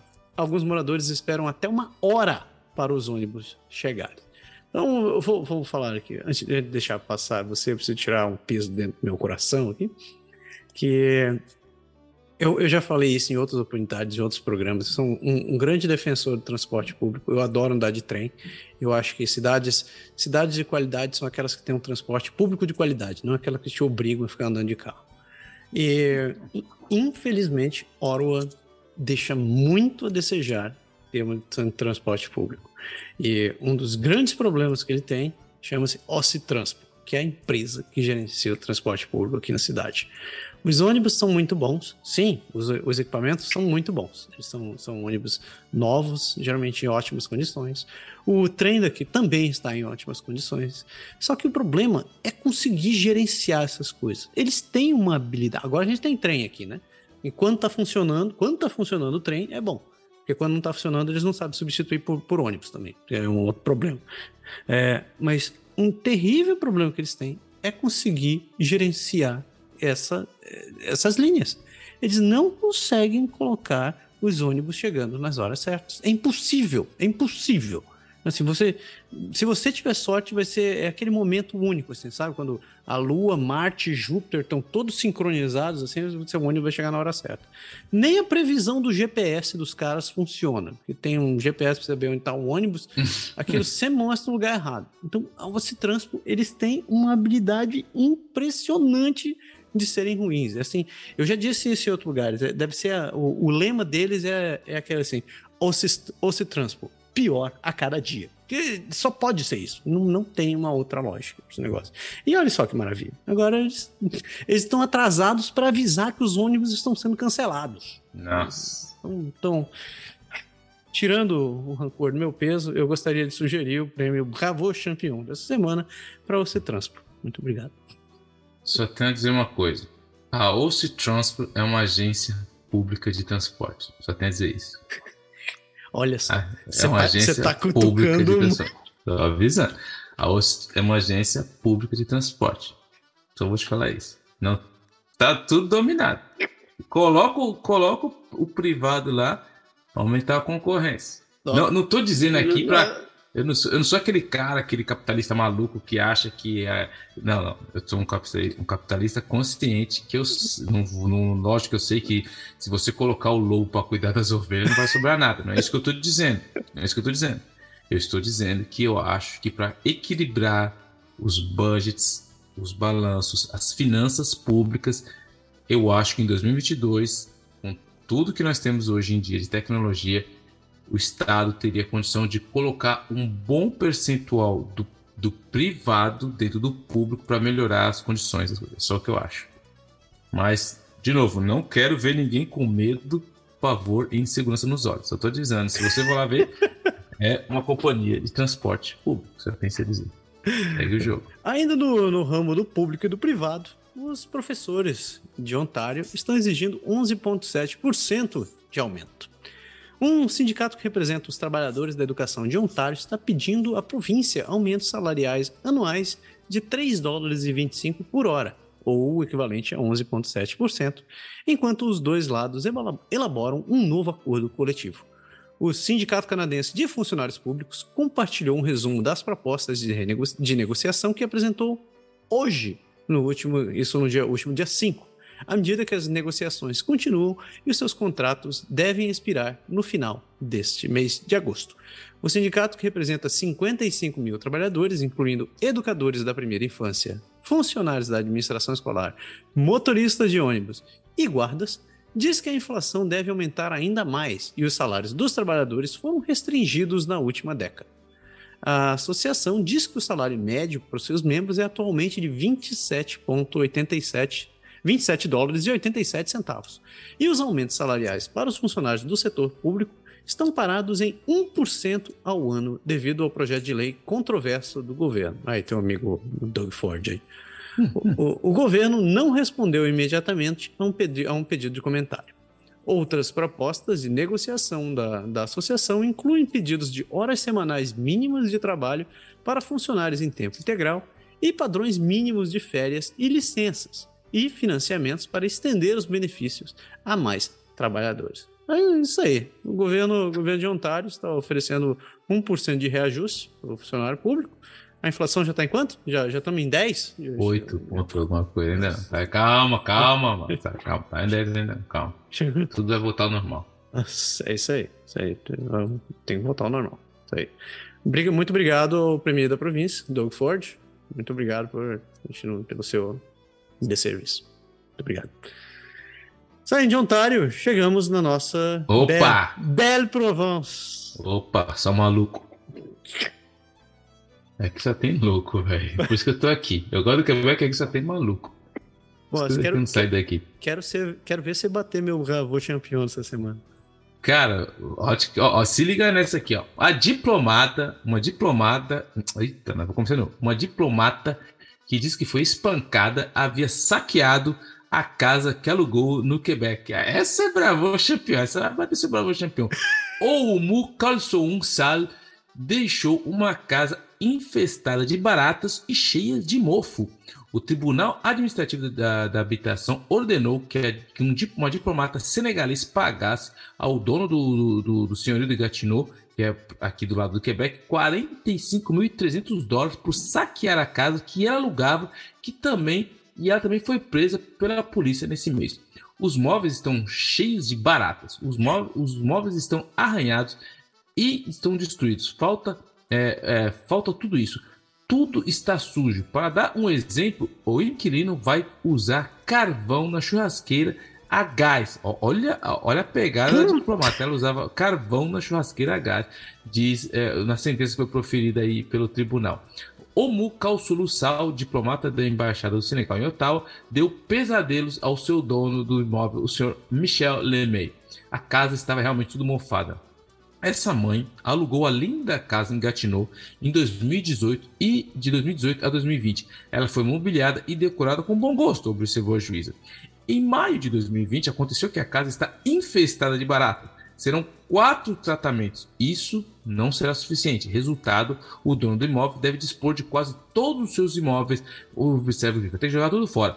A diplomata também acostumava tomar banho com a porta aberta, o que causava vários danos causados pela água da casa. Então, assim, ela cuidava bem das coisas, né? O revestimento do piso do porão está encharcado e há nas paredes. A água danificou o revestimento das paredes e começou a penetrar no piso.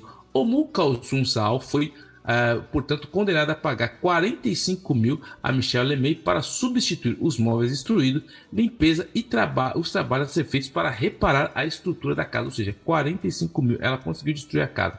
E teve até mordida aí no negócio. Essa foi ó, Um oficial da justiça e, polici e policiais de Gatineau teriam batido na porta da funcionária da embaixada no dia 2 de agosto devido a esse caso. Os policiais enfrentaram uma pessoa agitada e pouco cooperativa. Segundo o serviço de polícia da Vila de Gatineau, dois policiais teriam sido mordidos por golpes de uma mordida quando tentaram prendê-la.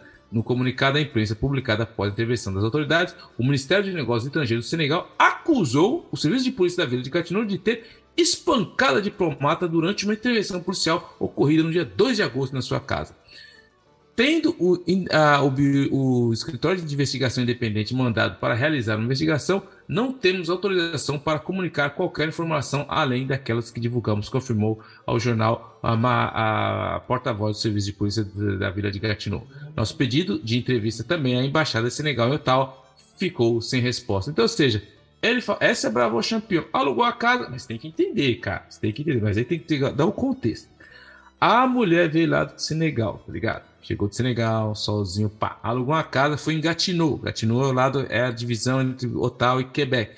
Meu, a mulher achou que tava que casa é casa em qualquer lugar. Ela sabia que tudo era de madeirinha, que tinha que ligar o negócio do ventiladorzinho para tirar o, o mofo, que ah, não podia. Ela, no mínimo, lavou o chão do jeito que lava no Brasil. Como se lava o chão no Brasil? Você taca a água, ela deve ter até hoje tá procurando o ralo. Mas peraí, onde fica o ralo aqui para jogar água?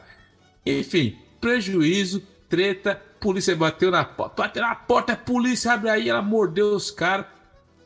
Virou uma zona, 45 pau e até agora ninguém pagou o cara. E essa aí, bravo campeão, diplomata de Senegal. Caraca, velho. Não, tipo assim, caraca. Cara, é uma diplomata, cara. A gente fala, não, não, que raios. Caraca. Ser humano, ser humano. Ok, ok. Caraca, essa foi pesada. Tá, coloca aí que nós vamos ter que votar no final do programa. Isso aí vai. E ainda em Quebec, veja só, eu vi essa notícia e fiquei assustado. Porque o carro com, com os membros do Offspring pegou fogo. Quer dizer, membro da, os membros da banda, eh, da banda Offspring escaparam ilesos depois que um dos veículos que, de, que eles estavam pegou fogo no sábado, enquanto eles estavam a caminho de Rimouski, no Quebec, para um show. A banda, que é veterana do punk rock, publicou no Twitter ontem um pequeno vídeo do veículo em chamas e incluiu a seguinte mensagem: Enquanto viajava pelo Canadá ontem, algo voou do veículo à nossa frente e ficou preso embaixo de um dos SUVs e pegou fogo. Todos saíram em segurança, mas as bagagens, passaportes, laptops e praticamente todo o resto foram destruídos. Eles disseram: Estamos felizes em informar que todos estão bem. Chegamos em segurança a Rimouski e nos apresentaremos hoje à noite no Le Grand Fête Telus. Espero ver todos lá. O guitarrista do Offspring, o Kevin Noodle Wasserman, também compartilhou um clipe da SUV em chamas e escreveu: Ninguém ficou ferido, todos saíram do veículo ileso. Infelizmente, cerca de metade da nossa equipe perdeu todos os seus pertences no incêndio, incluindo bagagem, computadores e passaportes. Mas poderia ter sido muito pior. A banda e eu estamos tão agradecidos e aliviados que todos os, que todos os envolvidos estão bem. Ninguém tem certeza do que começou o incêndio ainda, mas o SUV atingiu algo grande e pesado, possivelmente um engate de reboque perdido, e em poucos segundos o veículo estava em chamas. Na rodovia, antes, é, antes que todos tivessem que ir embora, é, sem tempo para parar os pertences, foi um troço assustador. Uh, outro membro disse que nossa equipe faz todo o trabalho pesado para que pareçamos e soemos o melhor possível quando subimos ao palco. As viagens e os dias de trabalho são sempre mais longos e mais árduos do que os nossos, e não podemos agradecer o suficiente por tudo o que fizeram. Vê-los passar por algo assim é de partir o coração e assustador. Estou tão feliz por eles estarem vendo. O Offspring tocou para 3 mil fãs na quinta-feira em Sherbrooke e estava a caminho de Rimouski para o próximo show na sua turnê norte-americana. A banda está atualmente na estrada em apoio do seu mais recente álbum, o Let the Bad Times Roll, que tem sido um grande sucesso global, alcançando o maior sucesso da carreira com sete estrelas internacionais no top 5 e 10 no top 10 e 9 no top no, no, top 10 dos Estados Unidos e atingiu o primeiro lugar na parada de álbuns alternativos nos Estados Unidos. Isso aí, carro do Offspring pegando fogo, velho. É, mano, os caras estão on fire, né, mano? Os caras falam, we are on fire. Que piadinha infame, velho. Os caras têm dinheiro, mano, esquenta a cabeça. Caraca, pô, mas ainda bem que todo mundo saiu inteiro, hein, velho? É, então ninguém morreu, os caras têm dinheiro, sai do jogo. Ve... legal. Eu te contei a história que uma vez a gente tava viajando, viajando na estrada e tinha. Tava assim na boa, olhando, tava na estrada e vi um carro assim com uma bicicleta pendurada atrás, né? Só, como sempre tem. Eu assim, ah, olha só, uma bike. Pois é, e a esposa falando, ah, a gente tem que descolar uma bike, descolar um reboque desse, colocar as bikes para poder passear. Isso foi bem no, nos começos, nos primeiros anos que a gente estava aqui, né? Cara, uma altura da estrada lá, o carro da frente, eu não sei o que aconteceu, a bike que tava presa ali se soltou, velho. E a Nossa, gente, a gente atrás daquele lugar. Eu não sei o que aconteceu, eu não sei se foi meu anjo da guarda ou, ou o que foi, mas a, ba a bike quicou e voou, velho. Por pouco. Caraca, ah, tava, perigo, mano.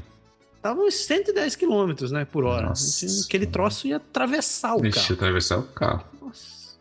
Mas foi, foi sinistro. Três coisas eu vi no seu olhar nessa época, nesse momento: medo, pavor, insegurança. Não esqueça disso. Não, foi por incredulidade. Depois que passou, eu fiquei: que diabos aconteceu aqui?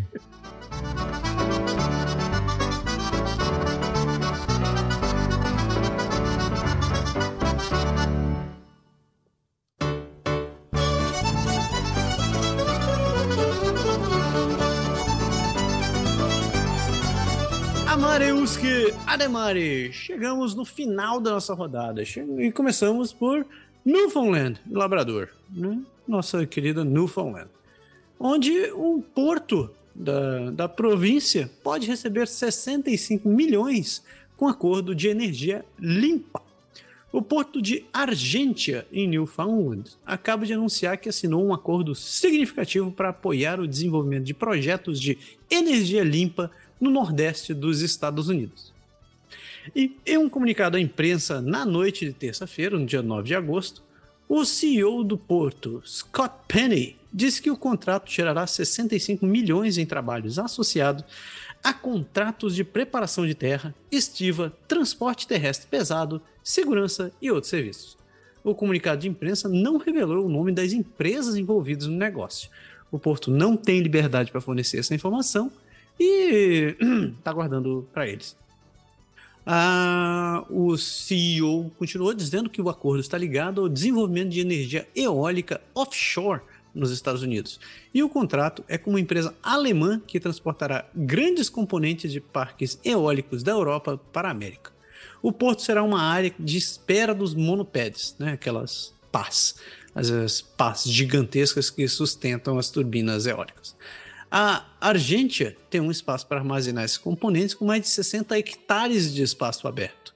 graças às pistas abandonadas que foram construídas pelos americanos durante a Segunda Guerra Mundial, quando usaram Argentia como base limitar. Limitar não, militar. É, do cais, os componentes serão transportados para uma área de armazenamento alfandegado nas antigas pistas da Estação Aérea Naval dos Estados Unidos, na área industrial Argentia Northside, por transportadores modulares autopropelidos, conhecidos como SPMTs.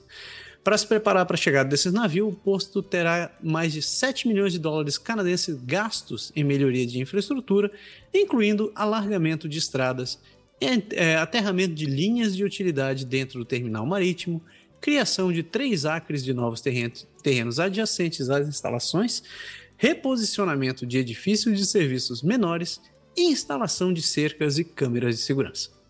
Embora o contrato de energia limpa, limpa dure cerca de um ano, ou seja, até 2024, o CEO disse que o retorno será de longo prazo. Ele diz que, é solid, que solidificará o porto como uma localização privilegiada para apoiar outros parques industriais, é, como uma base de carretéis para o projeto Bay du Nord, previsto para avançar nos próximos anos. As melhorias nas infraestrutura portuária que serão feitas para apoiar o contrato de energia limpa posicionarão a Argentina para capturar outros projetos de transporte e armazenamento de grandes dimensões nos setores de energia renovável, e outros setores industriais no futuro. Isso aí, seu pé. Mais um motivo para passear em Newfoundland agora. Meu, Newfoundland, cara, é o lugar a passear. Já fica a dica aí. Tudo muito mais fácil, tudo melhor. Por isso que eu tô falando. Newfoundland é o lugar, mano. Energia limpa, tudo é tranquilo, tudo é bonito. Você não vê mais notícias de lá? O negócio é pra Newfoundland. Você já foi pra lá, velho? Ainda não. Mas eu irei, mas irei. E agora eu tô em. Ainda, ainda não, mas tá nos planos. Eu, era minha meta pra esse ano, mas não sei, eu acho. Eu vou tentar ir no outono. Vou tentar, ainda vou tentar ir no outono, cara. Porque... Agora dá pra trabalhar de qualquer lugar, né? Então tô tentando é. aproveitar. É. Você, né? tem que aproveitar, velho. É. Uh, saindo de Newfoundland, descemos para a Ilha do Príncipe Eduardo. O Espírito um... Santo do, do Espírito Santo canadense. Desculpa, não aguentei, cara. Lembrei do cara. Qual é o Espírito Santo do Canadá? Nunca mais vou esquecer dessa porra. É. Porque, olha só que situação. É realmente coisa do Espírito Santo. O, um homem de PI é acusado de ameaçar e provocar medo em juízes. Tá, né? Uh, um homem de PI foi acusado de intimidação para provocar medo em dois juízes da tribunais provinciais transferidos para Alberta, está de volta ao tribunal nesta província. Ô, louco. Os casos de Jeff William Clory estavam originalmente na súmula do Tribunal Provincial de Charlottetown, em 25 de julho, para pedidos ou uma atualização sobre como eles estavam procedendo em Alberta. Em vez disso, foi revelado no tribunal que Clory, 47 anos, estava de volta a PEI e as acusações também foram transferidas de volta para a província. Chloe está enfrentando duas acusações de publicar informações pessoais do juiz-chefe Jeff Lentz e da juíza Nancy Orr, sem autoridade legal, com a intenção de provocar um estado de medo em ambos os juízes. Chloe também é acusado de proferir uma ameaça envolvendo Lentz. As ofensas teriam ocorrido quando Chloe estava preso no Centro Correcional Provincial entre 25 de fevereiro e 10 de março. Chloe foi preso em 16 de março e acusado por esses crimes. Em uma audiência de causa é, em 21 de março, ele foi liberado da custódia. Indico, é, foi indicado na, na, na, audiência que ele estava se mudando para Alberta e que as acusações também seriam transferidas para lá. Lantz foi o juiz do julgamento quando Clory foi considerado culpado por danos materiais por cortar os pneus do veículo de Orr, em frente ao Tribunal da Província de Georgetown em 18 de fevereiro de 2021.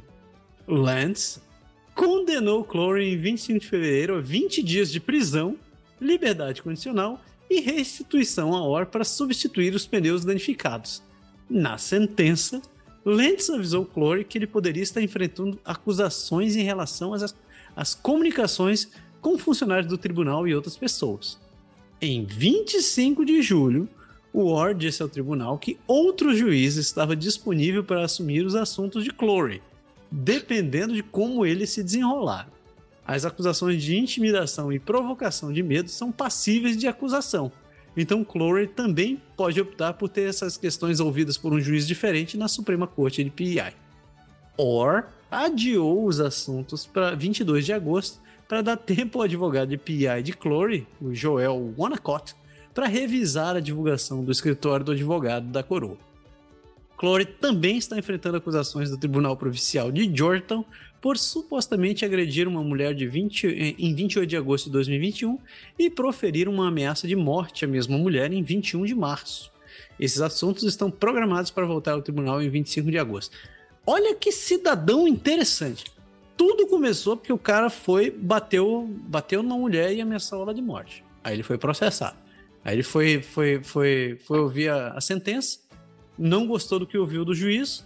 O juiz, ele foi lá e furou os pneus do carro do juiz. Aí foi um outro juiz mandou ele preso. Aí agora o cara está saindo de lá e está ameaçando os caras online. Tá dizendo assim, vocês estão ferrados, vou pegar vocês. E o troço continua escalando. Esse Canadazão, velho. Esse daí ganhou o troféu Bravo Campeão da semana. Esse aí merece. Não, não tem nem a doida lá que mordeu os policiais. Os policiais, não. Esse aí é o Bravo Campeão. O cara, sozinho, vai enfrentar todo o sistema judiciário com suas forças. Bravo campeão, cara, realmente. Ele conseguiu envolver três é, juízes, ele, velho. E ainda mais arrumou uma ex-mulher, que já não é fácil. Mas esse hum, cara tá na roça, velho. Caraca, velho. Ok. Ai, ai. Saindo de PI, a gente desce para New Brunswick, nossa penúltima parada. E conta New isso. New Brunswick. Procura. A gente tá falando de médico hoje, né? De, de, de questão de saúde, que o Ottawa ficou sem médico. Então, fica a dica aqui para vocês que estão em, em hora. Procura esse médico de família em New Brunswick. Mulher recorre ao Twitter para encontrar médico quando a lista de espera atinge 74 mil pessoas. Caraca. 74 mil pessoas. Depois de perder seu médico de família no início desse ano, Haley Flaro foi às mídias sociais com seu discurso para tentar encontrar um substituto. Procura-se médico de família. Somos pacientes divertidos, obedientes e perfeitos, cujo médico fez uma mudança na última hora para Ontário. Vamos nos comprometer com presença de Natal, cupcakes durante as visitas e a defesa da sua profissão. Ela falou ali, tá tudo certo. Em entrevista a, a, um jornal, ela disse que estava tentando fazer um pouco de humor em uma situação que ela e muitos moradores de New Brunswick estão enfrentando. O Canadá inteiro, né? Só do New Brunswick. E aí que ficou. Eh, ela falou: sei que essa não é a melhor estratégia, mas meu tema principal é que deve haver maneiras de incentivar as pessoas a vir trabalhar nessa província incrível para prestar cuidados, disse ela.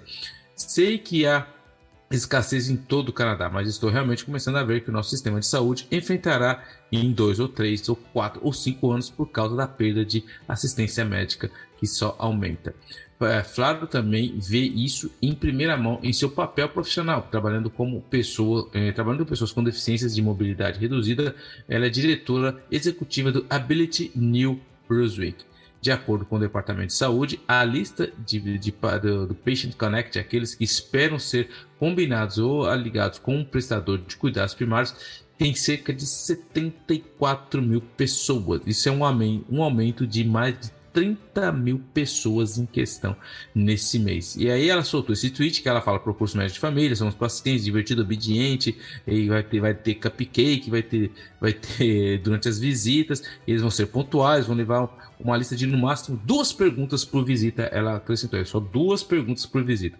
Um porta-voz confirmou ainda que entre dia 1 de, de abril e dia 30 de junho foram contratados nove médicos de família, mas nesse período 10 deixaram suas práticas. Cara, é sacanagem, você não ganha nunca, né?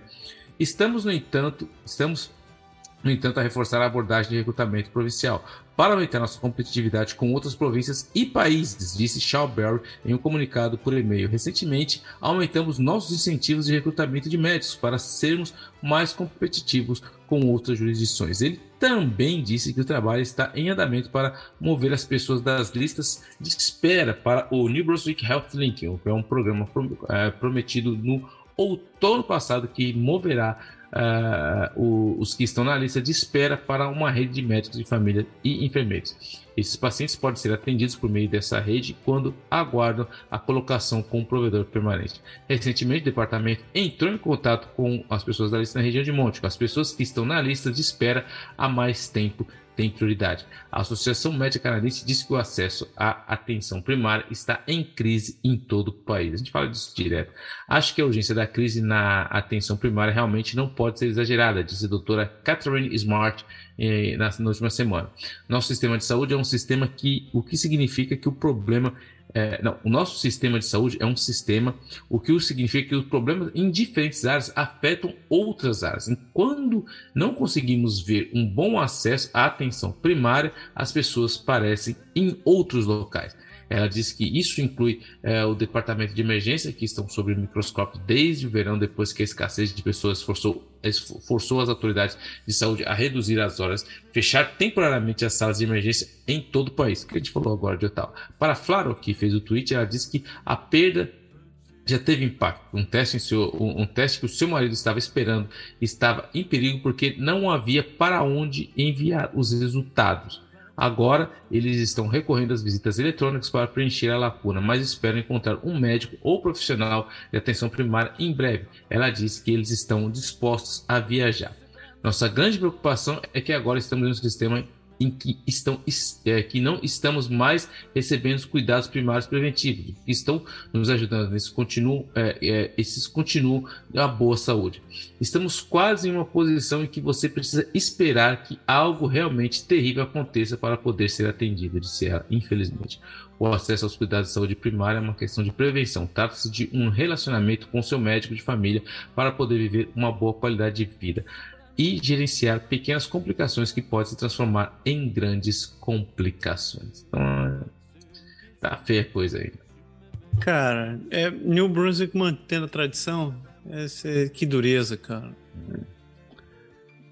Ok, a gente tenta, né? Vamos tentar mudar de. Semana que vem ver se a gente acha alguma coisa diferente do Brunswick. É, não tem jeito, cara. Vai, vai precisa. Tem que colocar o pouco do privado. Tem jeito. Vai ter que mudar isso aí. Não, não vai fechar essa conta. Saindo de New Brunswick, chegamos no último, na última perna dessa viagem, chegamos em Nova Scotia. Essa aqui é concorrente forte pro Bravo Champion. Porque a ex-CEO da IWK pega cinco meses de prisão por fraudes em contas de despesas. Pode sente o drama. Uma ex-diretora executiva do IWK Health Center foi condenada a cinco meses de prisão segundo, seguido de um ano de liberdade condicional por fraudar o hospital de Halifax ao cobrar mais de 43 mil dólares em despesas pessoais em seu cartão de crédito corporativo. Eu vou repetir: ela cobrou 43 mil dólares em despesas pessoais em seu cartão de crédito. 43 mil, certo? Guarda o número. Tracy Leanne Kitt, 61 anos, nascida em Oakville, Ontário, foi considerada culpada de fraude de mais de 5 mil dólares em fevereiro, após um julgamento no Tribunal Provincial de Halifax. Sentiu o drama, né? 5 mil dólares. Kate foi sentenciada na quarta-feira pelo juiz Paul Scoville, que disse que ela se aproveitou de sua posição para usar sua conta de despesas como seu próprio cofrinho pessoal. Scoville rejeitou o pedido da defesa de uma sentença condicional a ser cumprida na comunidade dizendo que seria, é, que seria manifestamente imprópria nas condições desse caso. Kit não era uma funcionária pública comum, pois recebia um salário que começava em 280 mil dólares. Embora as evidências mostrem que Kilt exerceu suas habilidades de gerenciamento na administração do hospital infantil, ela falhou completamente em seguir com o mesmo cuidado em relação às suas contas de despesas. Enquanto estiver em liberdade condicional, Kit será proibida de trabalhar ou ser voluntária em qualquer capacidade que lhe dê autoridade sobre bens imóveis, dinheiro ou títulos valiosos de outra pessoa. Os advogados da coroa Peter Dostal e Alexei Kevney pediram uma sentença de nove meses de prisão e dois anos de liberdade condicional. Os advogados de defesa Brian Greenspan e Jacqueline King recomendaram uma sentença condicional de 18 meses e dois anos de liberdade condicional. A equipe jurídica de Kit está apelando dessa condenação e esperam que ela receba fiança no Tribunal de Apelação de Nova Escócia na quinta-feira, depois de passar uma noite sob custódia. Kit foi acusado de cometer os crimes entre agosto de 2014 e junho de 2017. Ela foi julgada em novembro e dezembro do ano passado. A maior parte das despesas pessoais foram, foram para passagens de voo pré-compradas na Air Canada para viagens entre Halifax e Toronto, onde a família de Kit morava. As despesas questionáveis também envolveram menores encargos com táxis, bagagens, hotéis, mudança de voo e refeições. A coroa convocou eh, provas de 18 testemunhas e apresentou mais 70 provas ao longo de 11 dias de depoimento do julgamento, as exposições incluíram um relatório do contador forense Alex Nunes, que examinou 143.730 dólares em despesas incorridas por Kit durante seus três anos como CEO do hospital. Nunes determinou que 28.654 dólares em despesas de viagem não eram suportados por eventos de negócios programados no calendário. Ela também descobriu que a CEO reivindicou um total de 7.670 dólares em despesas durante as férias ou feriados, e não havia recibos ou faturas de apoio para despesas adicionais de outros 6.782 dólares. Os promotores disseram que esse foi um caso em que um executivo-chefe de uma instituição pública arranjou falsa e desonestamente que seu empregador pagasse milhares de dólares em despesas pessoais sem o conhecimento do empregador. Eles disseram que os gastos pessoais criaram uma privação para o IWK. Kit optou por não, não apresentar provas. Seus advogados argumentaram que a, que a coroa não apresentou nenhuma evidência de fraude. Eles apontaram que não havia recibos falsos, que nenhuma mentira aberta e que Kit confiava em seu assistente executivo para garantir que suas, que suas despesas fossem rastreadas com precisão. Kit renunciou ao cargo de CEO do hospital em agosto de 2017, depois que a auditoria independente determinou que ela havia usado seu cartão de crédito corporativo para pagar cerca de 47 mil dólares em despesas pessoais. Ela reembolsou o hospital por algumas das despesas antes de deixar o cargo e pagou o restante pouco depois. A diretoria do hospital apresentou uma queixa criminal à Polícia Regional de Halifax em setembro de 2017. Em outubro de 2018, a polícia anunciou acusações criminais contra Kit e o ex-diretor financeiro da AWK, Stephen Darcy, que renunciou em setembro de 2017. Darcy, de 61 anos, que também é de Toronto, foi acusado de quebra de confiança, uso não autorizado de computador e danos a, e, e danos a dados, mas as acusações foram retiradas em maio, depois que a coroa anunciou que não estava oferecendo provas. É isso aí. CEO da empresa Saúde usou, usou o cartão para poder viajar e visitar os parentes, pagar Uber, fazer um lanche no Tim Hortons e culpou o assistente. Disse que o assistente não estava fazendo as coisas direito. Quem A... nunca, né, mano? Quem nunca, né? Mano? Quem nunca, né, cara? Você é um pobre CEO, o que, que você vai fazer? Pô, é, isso, pô, coitado, cara. Só foi um dinheiro de cachaça. Dinheiro de cachaça. É dureza, né, cara? Pobre, pobre CEO. Que dureza. E assim a gente fecha o nosso grande girão pelo país e o programa segue.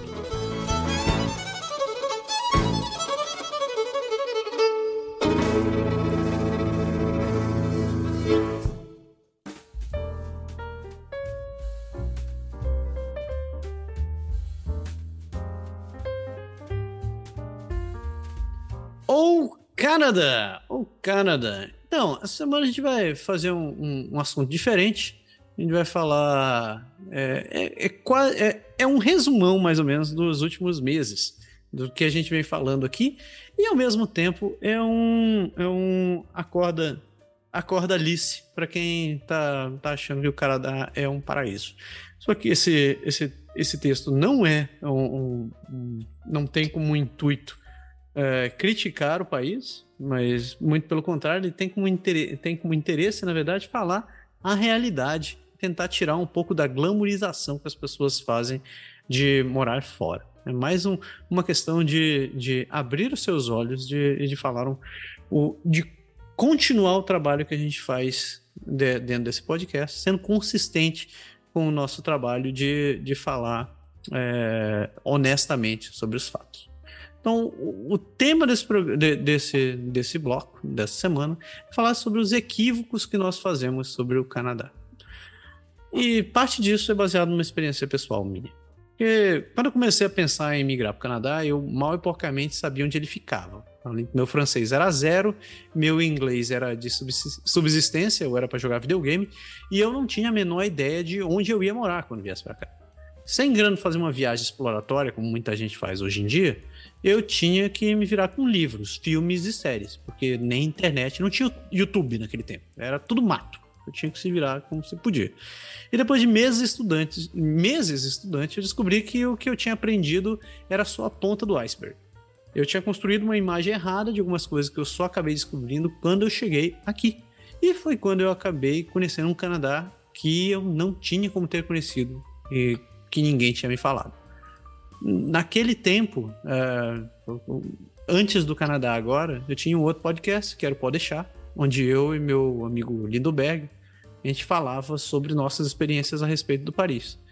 E muito antes da gente começar o Canadá agora, uh, essa experiência de ficar produzindo material e de ficar conversando com as pessoas e estar tá vivendo aqui, obviamente, fez com que eu acabasse conhecendo muita gente. E com o tempo a gente acaba notando que existe um padrão nas pessoas e nota que todo mundo, no fim, acaba muito parecido, ou tem umas ideias muito parecidas. São, são, em geral, as pessoas querem vir no Canadá porque elas acham que vão ter bons empregos, que a vida é tão ruim onde eles moram que qualquer lugar seria melhor, que ou então que são refugiados ou não têm perspectiva de futuro, ou talvez tenham família aqui, que eles querem morar, morar em um lugar mais limpo ou mais seguro, que buscam o estilo de vida canadense, grandes aspas aqui, que queriam morar nos Estados Unidos e acham que o Canadá é igual, só que é um pouco mais frio, ou que só estão afim de morar fora e o primo do irmão do amigo falou bem do Canadá.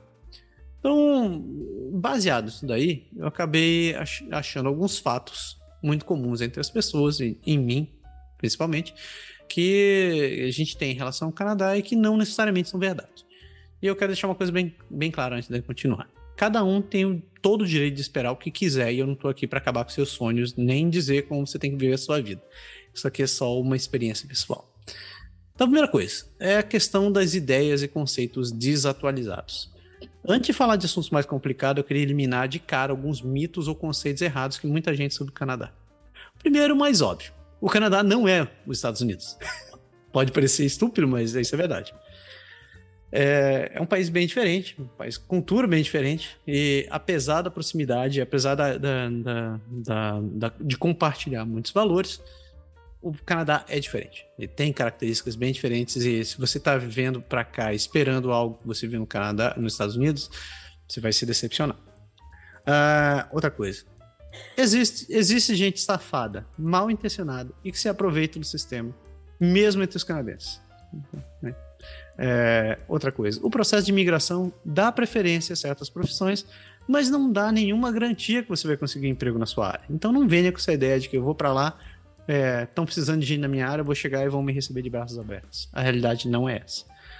Cursos superiores são validados de forma diferente e podem, inclusive, não serem aceitos.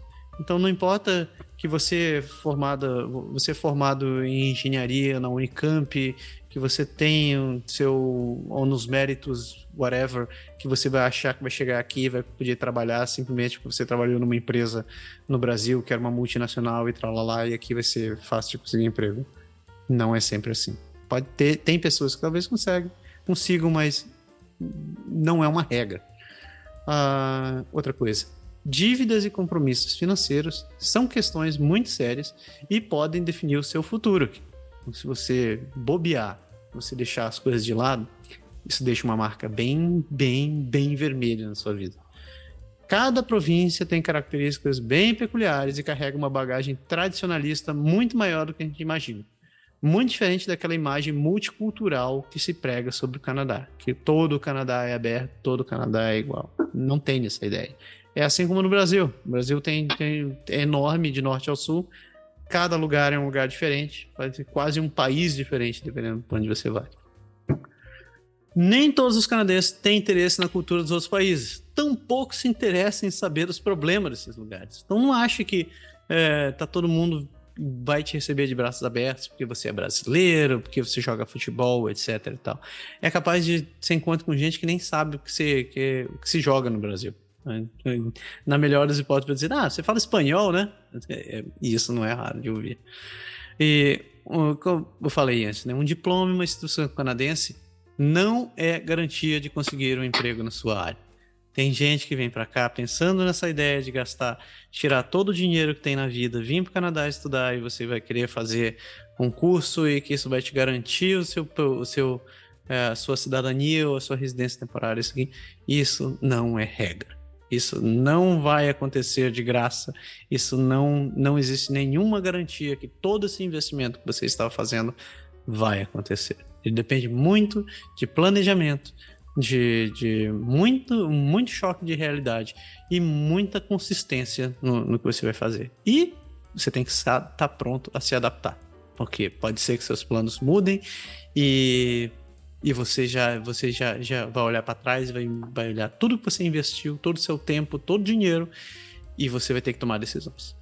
E por fim, fazer um college ou uma universidade não é passaporte garantido para residência permanente. Então tire isso da sua cabeça. Você, ah, fazer um college, vou vender minha casa, vou vender meu carro, fazer um college e eu vou ter residência permanente. É o mesmo caso do último, do último, da última questão que eu disse. Não tem nenhuma garantia dessas coisas. Seu pé, para não ficar falando aqui é, sozinho, antes de, antes de eu passar para o próximo bloco, você tem comentários a respeito disso? Então, cara, eu acho que nesse, nesse ponto, o, o, dessa questão idealizada do ser humano, é, faz parte do ser humano quando você está saindo de um país, você está procurando algo melhor, mas a coisa mais difícil que tem é realmente você ser, é, o que eu vou falar é um pouco duro, mas você tem que ser frio. Suas expectativas têm que ser muito baixas quando você vem para o Canadá. Eu, pelo menos, sou uma pessoa que eu coloco, eu, eu, eu não me decepciono com pessoas ou com coisas, porque a sua decepção vai depender do grau de expectativa que você colocou ou nas pessoas ou nas coisas. Então, se você colocar a sua expectativa, então você não vai decepcionar com o país, você não vai se decepcionar com as pessoas que te prometeram alguma coisa. Você vai se decepcionar com você mesmo, que você que decide essa expectativa.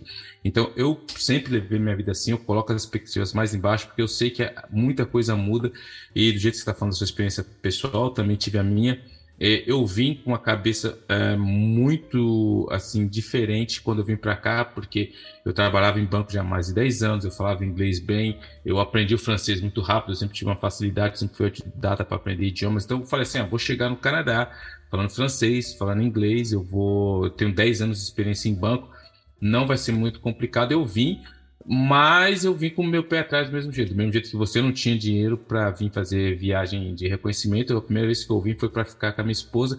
E quando você bate na primeira porta, você toma um não, você fala, é normal, beleza, é a primeira vez. O segundo, você fala, beleza, tá. O terceiro já começa a se colocar algumas questões. Você fala, caramba, será que sou eu? Será que é o idioma? Será que é o diploma? E assim, e por isso que você tem que ser muito frio para você tomar muito cuidado para você não tomar decisões desesperadas, porque você começa a se questionar, você vai se questionar. O problema sou eu, o problema é o idioma, o problema é a minha maneira, o meu sotaque. Tudo vai se passar na sua cabeça e nunca esqueça que emocionalmente, tudo que você vai precisar no Canadá, você leva a potência 10. Então é muito difícil. Então tem que ter muita calma, porque nem tudo vai sair eh, do jeito que você planejou. E por isso que você tem que ter um plano muito bem desenhado para você não perder o norte. E o que acontece muitas vezes, infelizmente, e que eu vejo com pessoas que estão vindo para cá e que eu sempre tenho falo, gente, cuidado com isso. Ah, porque o amigo meu que tem a mesma profissão que eu, o amigo meu, cara, o cara pode ser seu irmão gêmeo, pode ter feito o mesmo curso, pode ter a mesma experiência, cada um vai ter uma história aqui. Então, as pessoas têm muito, eu vejo principalmente é, quando você vê naqueles, tipo Facebook, grupo brasileiros no Canadá, brasileiros em Montreal, enfim, alguém entra lá, ah, como que, é, onde é o lugar mais fácil para arranjar uma casa? Onde? Cara, para com isso. Se você não domina o idioma, você já começou mal, porque você tem que procurar suas informações, porque senão o seu grau de decepção vai ser ainda muito maior. Só isso que eu queria acrescentar. Muito bom. Seguindo em frente, uh, existe um, a questão do mito do Canadá ser um lugar rico e próspero. Uh, a economia canadense não é tão próspera como a gente imagina. Na realidade, o canadense parece como o mais endividado do mundo e não é por acaso. Os canadenses continuam a enfiar o pé na jaca, estão correndo o risco de chegar ao ponto de não serem capazes de honrar suas dívidas. Isso foi um, um, uma declaração feita pelo Scott Hanna, que era presidente do Credit Counseling Society. E ao contrário do que dizem por aí, o Canadá é sim uma sociedade consumista. As pessoas buscam status comprando coisas e muitos vivem à beira da falência. Muitos estão presos a hipotecas e as ta altas taxas de cartão de crédito. Não são raras histórias de pessoas que trabalham apenas para pagar suas prestações e dependem de bancos de alimento para sobreviver. Quem não entende o funcionamento da economia pode ter seu sonho transformado em pesadelo da noite para o dia. O acesso relativamente fácil ao crédito acaba sendo uma armadilha que muitos só percebem quando já é tarde demais. As hipotecas funcionam com contrato de 25 a 30 anos, que são renegociados a cada 3 a 5 anos. Ou seja, na melhor das hipóteses, sua taxa de juros é registrada pelo menos seis vezes. Para garantir a estabilidade do mercado, o governo tem sido obrigado a intervir artificialmente, forçando taxas de juros mais acessíveis. E essa política tem sido adotada há quase 10 anos, quase 20 anos, e ao custo de uma dívida que chega já passou dos 650 bilhões de dólares. Para efeito de comparação, a dívida do Brasil é de 1,4 trilhões de dólares. E num cenário favorável, quem acaba ganhando é a especulação imobiliária. Vocês estão cansados de ouvir nos programas que a gente fala isso com, com frequência. O mercado de algumas cidades, que principalmente Toronto e Vancouver, chegou a níveis insustentáveis para a maioria da população, onde comprar um imóvel é sinônimo de ganhar muito bem ou ter muito dinheiro guardado. E desde 2017, já é mais barato comprar um imóvel em Nova York do que em alguns lugares do Canadá. E ainda tem o fato de que o dólar canadense continua desvalorizado em relação ao americano. Então não tem nenhuma novidade aqui do que eu estou falando, principalmente se você ouve o nosso programa com frequência. Uh, você sabe que todo o mercado imobiliário ele está inchado. A gente já teve até programas especiais que a gente falava sobre isso. E uh, a questão do acesso fácil ao crédito é um problema muito grande para o canadense. É, um outro fator que eu não citei aqui, mas que é verdade, é que mais da metade dos canadenses não tem plano de aposentadoria privada. Sabe o que isso significa? Que o teto da, da, da aposentadoria pública é 900 e poucos dólares, né, Pé, meu querido? Acho isso. Que, isso 900, é, uns 900 e poucos dólares. 900 e poucos dólares é o teto, significa que é o máximo que você vai conseguir ganhar. E a gente está falando de 50% da população, pelo menos 50% da população que não tem um plano disso. Então a gente está falando de, de, de, uma geração que vai estar tá pendurado no serviço social do governo, né? ou então vai ter que continuar vivendo de bico, que vai ter uma saúde deficitária, que vai depender do, do sistema de saúde que já está capenga, né? e que está acumulando dívida durante a vida inteira. Então, você partir do pressuposto de que sempre vai ter, é, que, que o pessoal sempre vai ser é, estável, você também está passando do pressuposto de que o governo sempre vai poder resgatar essas pessoas. É, resultado disso daí, só para uma amostra grátis disso daí, durante a pandemia do Covid, o governo lançou a, CR, a CRB, que era um programa de ajuda temporária para o pessoal que não podia trabalhar. O que, que aconteceu? Nós estamos com a maior dívida desde depois da guerra. Então, então imagine isso é, escalado a mais do que a gente passou por isso por um ano. Imagine isso escalado a 5, 10, 15 anos. O que pode fazer com a economia? Você tem algo a dizer, Guilherme? É, e o, isso é assim, a gente vê de esses dados econômicos, as pessoas muitas vezes elas vêm para cá e um fato é assim, que as pessoas não estão preparadas para lidar com crédito, porque a partir do momento que você passa aquela primeira fase que você não é ninguém, que ninguém te conhece, ninguém quer dar crédito, depois que você começa a fazer o seu crédito aqui, os bancos vão te enfiar tudo quanto é cartão, vão te dar marcha de crédito e muitas pessoas não sabem viver com crédito. E é estatisticamente falando, muitos canadenses vivem de cheque em cheque. O cara não tem previsão do que se não chegar o cheque no dia é um pânico total. Então, a, educação financeira que as pessoas muitas vezes não têm no Brasil, é, pessoas que não estão acostumadas a fazer um budget, pessoas que não estão acostumadas a saber quanto que eles gastam.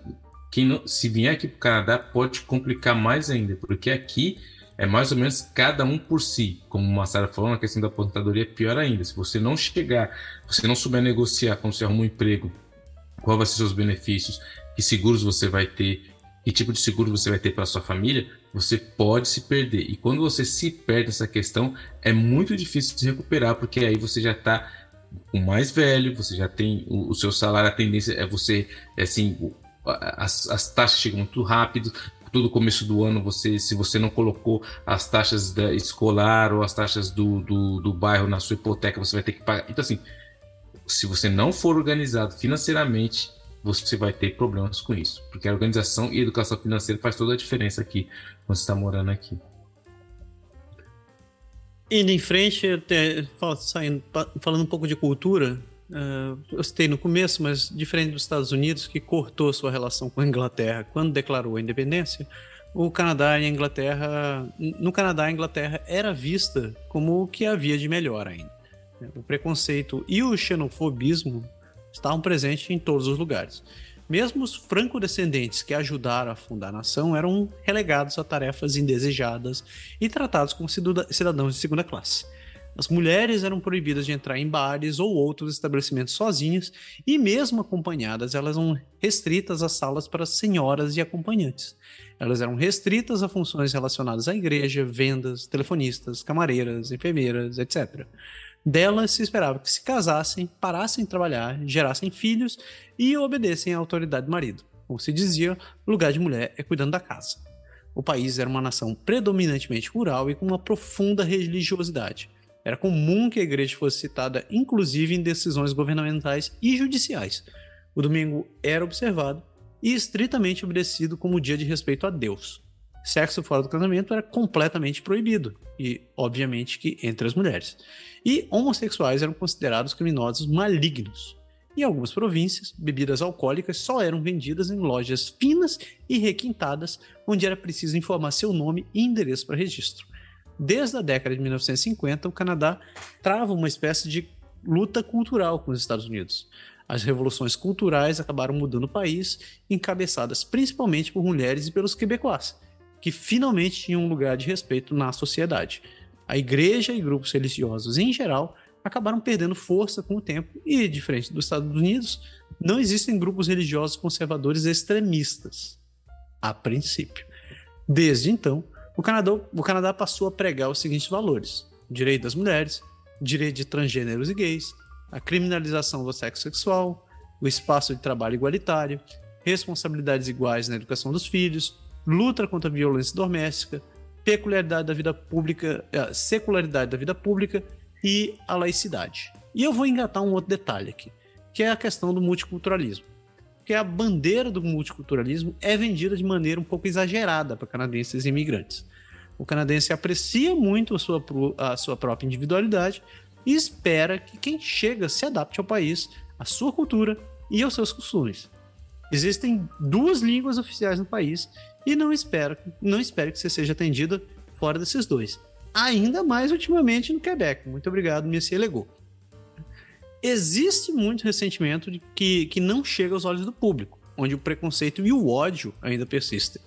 Infelizmente, nem tudo são flores e às vezes as coisas acabam mal. Tanto seja porque as pessoas infringem as leis ou por simples ignorância.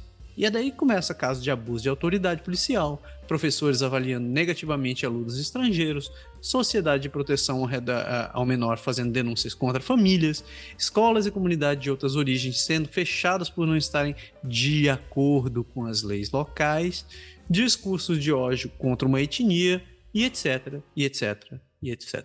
Né, seu pé? É, isso, é, isso é, é bem interessante, esse caso do multiculturalismo, que as pessoas elas acham realmente isso. O brasileiro em geral, fala, ah, a gente é um povo legal, a gente chega lá dando risada. Não é bem assim. É, você tem que entender que nós estamos entrando na cultura dos caras. Eles já têm uma cultura estabelecida há anos. Eles gostam de receber, mas aqui nem você está na sua casa. Você recebe uma pessoa, a partir do momento que ele começa a mudar o quadro de lugar, o livro, você começa a falar, peraí, peraí, eu gosto daquilo. Não, não, mas tudo bem, mas vamos. Então, assim, e, e esse multiculturalismo que é muito vendido, já era, foi começado lá pelo Trudeau pai, ele, ele não é aceito em muitos lugares no Canadá, porque o Trudeau Filho tenta pregar essa ideia de multiculturalismo, mas isso não é aceito de uma maneira aberta e, é, e, amigável em todos os lugares. Uma porque tem dois casos. Uma, uma, a primeira questão é a cultura do canadense, que eles valorizam muito por eles ser um país de imigrantes, eles têm medo de perder a base deles, que é normal. E o outro ponto é o próprio imigrante, porque o imigrante aqui, a pessoa fala tem multiculturalismo, mas principalmente aqui no Quebec, você tem um bairro do indiano, você tem um bairro do italiano, você tem um bairro dos muçulmanos. Esse multiculturalismo, onde todos viveriam juntos, curtindo e brincando, e não é muito realidade, não. Não é realidade. Você vê, claro, as pessoas têm um certo interesse, uma certa. Um, um desejo de conhecer, de comer outras comidas, mas Isso não é, você não vê todo dia. Tanto é que se você for exemplo, jogar futebol tá, com os muçulmanos, a maioria deles vai ser muçulmana. Você não vai ver muito Quebec jogando com muçulmanos. Os latinos é a mesma coisa. Então, esse multiculturalismo de todos, que parece aquele livro do Testemunho de Jeová, que as pessoas vivem contentes com os leões, não é bem assim que funciona. É uma ideia muito voltada do o, que foi começado lá com o Trudeau Pai, com a, com a ideia da imigração, mas hoje a realidade é muito diferente pelo fato de que as pessoas em todas as províncias elas querem adotar o que chamam do nacionalismo, eles querem valorizar a cultura interna. Se você vê no Quebec, isso vem outra, é lógico que o Quebec é um pouco mais exacerbado por, por, pelo fato do Quebec ser a única província francófona na América do Norte, tem algumas outras questões, mas se você for em todas as províncias, se você for, por exemplo, lá nas prairies, onde tem os cowboys, eles gostam da cultura deles, eles gostam de você sim, a partir do momento que você esteja pronto a abraçar a cultura dele, a partir do momento que as questões multiculturais abertamente começam a tomar muito espaço, você vai sentir sim uma certa mudança no ambiente. É isso aí. Uh, ainda pegando esse gancho sobre cultura, né, só complementando o que o Pé falou, é, uma coisa que não deve acontecer, você não pode subestimar a cultura canadense. E eu já fui mais de sair à noite e curtir balada. Esse trabalho, rotina, preguiça, acabaram, acabaram me fazendo ficar mais caseiro. Mas uma coisa que dá para perceber bem é que os, como os jovens canadenses aceitam bem a diferença racial. A grande maioria dos canadenses ainda é caucasiano. Mas é notável o crescente número de asiáticos, africanos e latinos no país. É interessante notar que entre jovens, eles parecem não ligar muito para qual a origem das pessoas e tendem a tratar as pessoas de maneira mais igualitária. Não por acaso o Canadá aparece na frente em termos de casamento interraciais. Hum. É, por sinal, Toronto foi escolhido como a capital interracial do país por essa razão. E é claro que a cultura norte-americana ainda é predominantemente aqui mas é fácil encontrar bares, restaurantes e estabelecimentos comerciais de comida uh, em geral de vários países, como Índia, Paquistão, Coreia, Japão, Sudão, Portugal, como o Pé falou, né? Tem as Chinatown, Little Italy, Little Portugal da vida. E obviamente que isso é mais comum nas cidades maiores, mas, e, mas menos nas cidades menores, isso já tem acontecido com uma certa frequência. Mas não se engane, porque uh, o tamanho da cidade diz muito a ver com a maneira com que as pessoas vão se vão, vão, vão, vão lhe aceitar. Então, é, não é impossível você você chegar numa cidade pequena, uma cidade de 100 mil habitantes, 50 mil, mil habitantes, você ter essa cultura muito bem-vinda. Mas o oposto também pode acontecer. Né? Que digo assim, não, não, aqui nós não, não, lidamos com esse povo. Eu já ouvi esse, esse comentário, legião. é muito bizarro. Para fechar essa história, é... quem pensa em morar no Canadá e não entende bem a realidade daqui pode se decepcionar muito ao chegar. Talvez você não seja capaz de encontrar um bom emprego, talvez tenha que ralar muito antes de finalmente conseguir algo. E mesmo esse algo que você encontre pode não ser o que você esperava morar naquela casinha sem cerca, com gramado verde, talvez nunca se torne realidade. Seu vizinho pode ser um racista ignorante, a professora do seu filho pode ser uma pessoa insensível, e seu colega de trabalho pode nem sequer te dar bom dia. Embora realmente existam focos de tensão contra imigrantes, existe também um esforço institucional e da sociedade em tentar fazer a coisa funcionar. Eu acredito que o Canadá seja um lugar muito bom para imigrantes e uma nação com muito potencial muito do que eu conheci aqui acabou sendo bem diferente do que eu esperava. Em alguns casos para melhor, em outros casos nem tanto. E eu não sei o que o futuro me reserva e nem mesmo se eu vou continuar morando aqui para sempre. Se, você, se, se, alguém me perguntar hoje, é, se alguém me perguntar hoje, eu diria que este ainda é o melhor país do mundo, que eu tô morando aqui. Mas é, não porque alguma rep, uma reportagem publicou isso, mas porque é onde eu me sinto bem. É, as duas únicas certezas que eu posso te dar sobre o Canadá são não existe certeza na vida e o inverno sempre vai voltar no final do ano. Verdade, isso é verdade. E, o, o e só para fechar aí, o que eu acho interessante essa questão do Canadá é que assim, você, por isso que eu, já falei aqui no, uma vez, não, acho que quando eu fiz o programa sozinho, eu não lembro assim.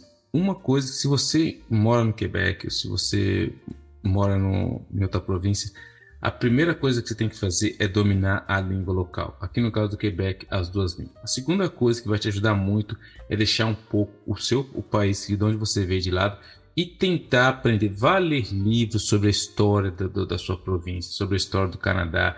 Tente assistir ao máximo, se apropriar da cultura do contexto local.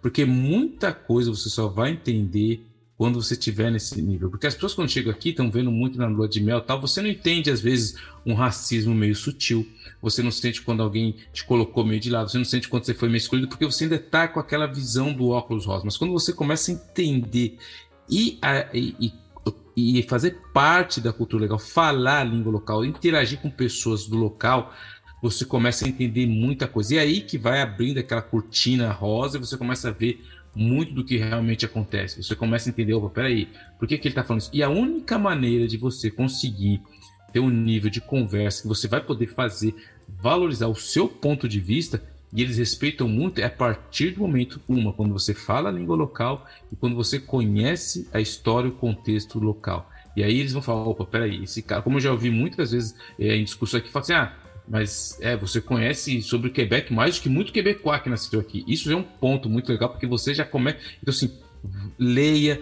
Não entra só naquele, ah, eu só tô aqui, só tô curtindo aquela casinha sem muro, não. Eu te dou Entre, procure um tempo. Se você já está aqui há algum tempo, leia sobre a história do local, história do porquê que a sua província é assim, quem é o primeiro. Procure se se apropriar disso daí, porque isso daí vai ser uma ferramenta muito útil quando você for colocar suas ideias, quando você for defender um ponto de vista, porque quando a, o que eles esperam muitas vezes é que eles vão falar com alguém que veio é, muitas pessoas, infelizmente, têm essa noção que você veio como imigrante para pegar um emprego e tal, não sei o que, que você não se envolve. Mas a partir do momento que você mostra que você se interessa pela cultura legal, pelo local, isso abre muitas barreiras, isso te dá um outro patamar de imigrante. Isso aí você pode ter certeza.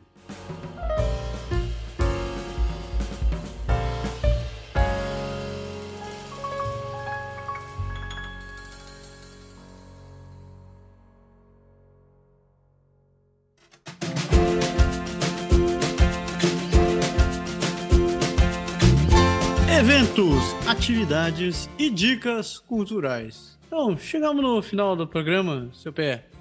Quero saber o que, que, você, o que, que você tem de recomendação pra galera. Cara, eu, assim, eu sou um cara que, assim, eu, como já falei aqui, eu fui ex-militar, eu gosto muito desse negócio de militar, gosto desses filmes de guerra, de séries de Navy Seals, de, acho muito legal.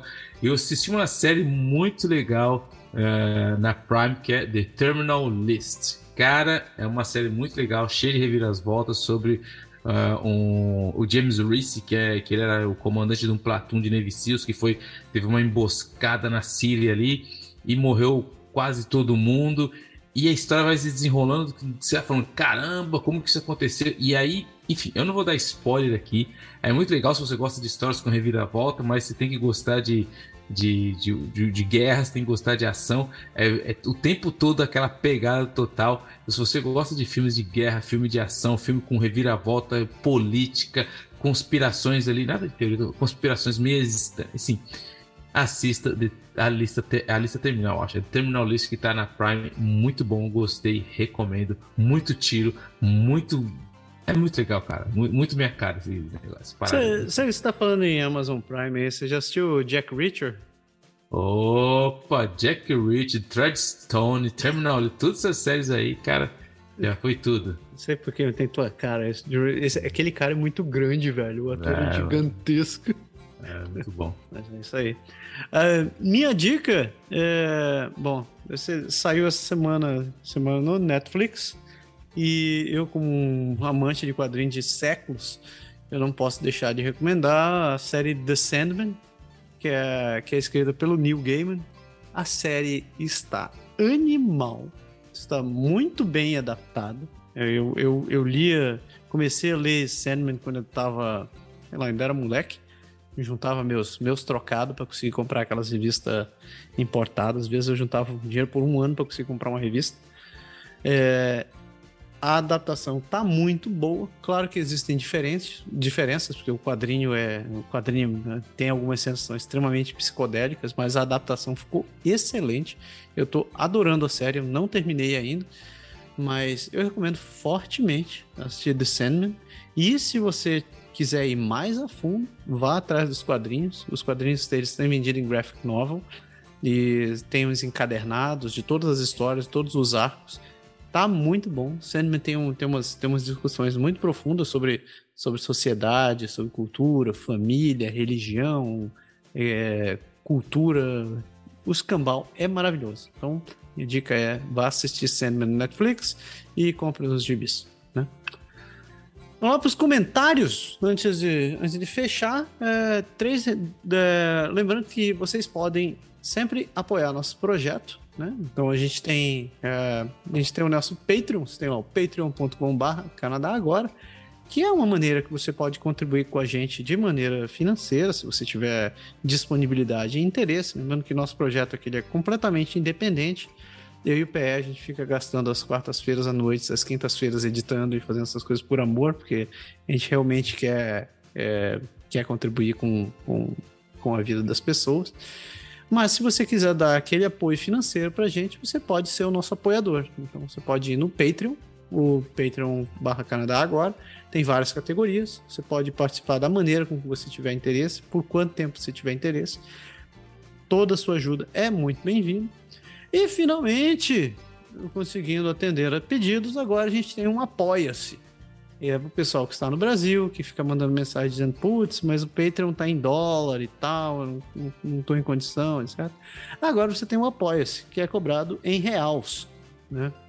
E tentou fazer com que os planos fossem os mais semelhantes possíveis. Né? É claro que por causa do dólar, não, por causa da conversão, não, não ficou quase perfeito mas é, a gente tentou equilibrar, inclusive, os benefícios para os dois. espero que vocês possam ajudar. É, você entra lá no Apoia-se, é apoia.se barra Canadá Agora. Tem várias categorias. E tem uma novidade para vocês que estão querendo ajudar aqui. É, a gente está agora a gente está comemorando. Semana que vem a gente vai comemorar, comemorar 30 programas. É um marco maravilhoso. E querendo dizer que a partir de agora todas as contribuições que vocês fizerem, 30% das contribuições a gente vai guardar para fazer uma doação para o Instituto do Câncer uh, Terry Fox Foundation aqui no Canadá. Ou se você estiver doando no Apoia-se, esse dinheiro vai para a Fundação do Câncer no Brasil.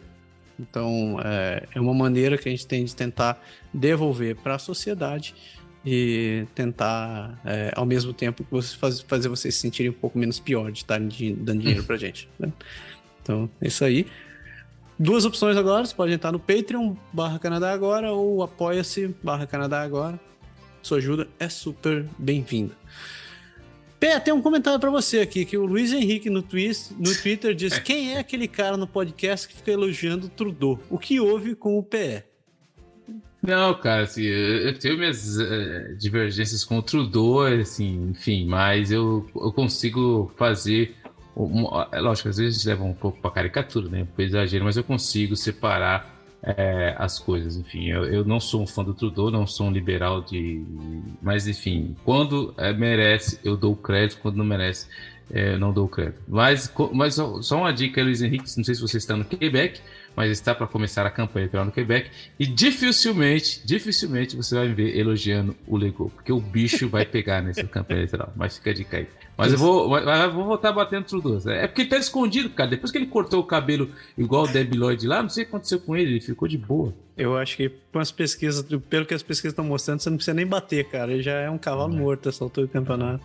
Me dói dizer isso, mas o que, que eu vou falar, né, cara? É, manda os agradecimentos pra galera.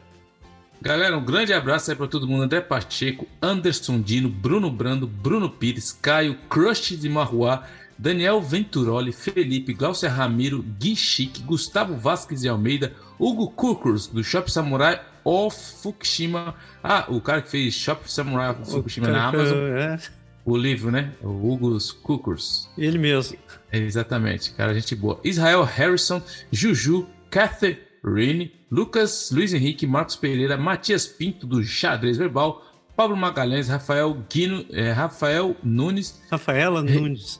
Rafaela G. Nunes, na verdade. Rafaela G. Nunes, Reginaldo do Ventura Sá, Ricardo Paulo, Rodrigo Assunção, Rodrigo Bioca. Oh, Rodrigo Bioca, mano. Foi estranho esse nome aqui. Tiago Moliani, Victor Hugo Chaves de Aquino, Wolf e Yo Marcos. Yo Marcos. Yo Marcos. Yo Marcos. É um Yo. Muito bem, muito obrigado, galera. Obrigado por, por seguir nosso trabalho e de, de dar, dar o seu apoio pra gente. Lembrando que uma outra maneira que você pode nos apoiar é compartilhando o programa com outras pessoas e escrevendo pra gente. Então escreva pra gente, interaja com a gente, mande mensagem no Twitter, mande mensagem no Instagram, mande e-mail, se tiver vontade. É, é, sempre bom ouvir a opinião de vocês, comentários que vocês possam ter a respeito, a respeito das coisas que a gente está falando aqui. É, acho que deu, né? Ah, não, tem uma coisa pra gente fechar. Quem ganhou, quem ganhou o prêmio Bravo Champion ah, essa Bravo semana? Champion foi, foi, o cara lá que arrumou treta com o juiz, mas o meu herói. o cara que herói.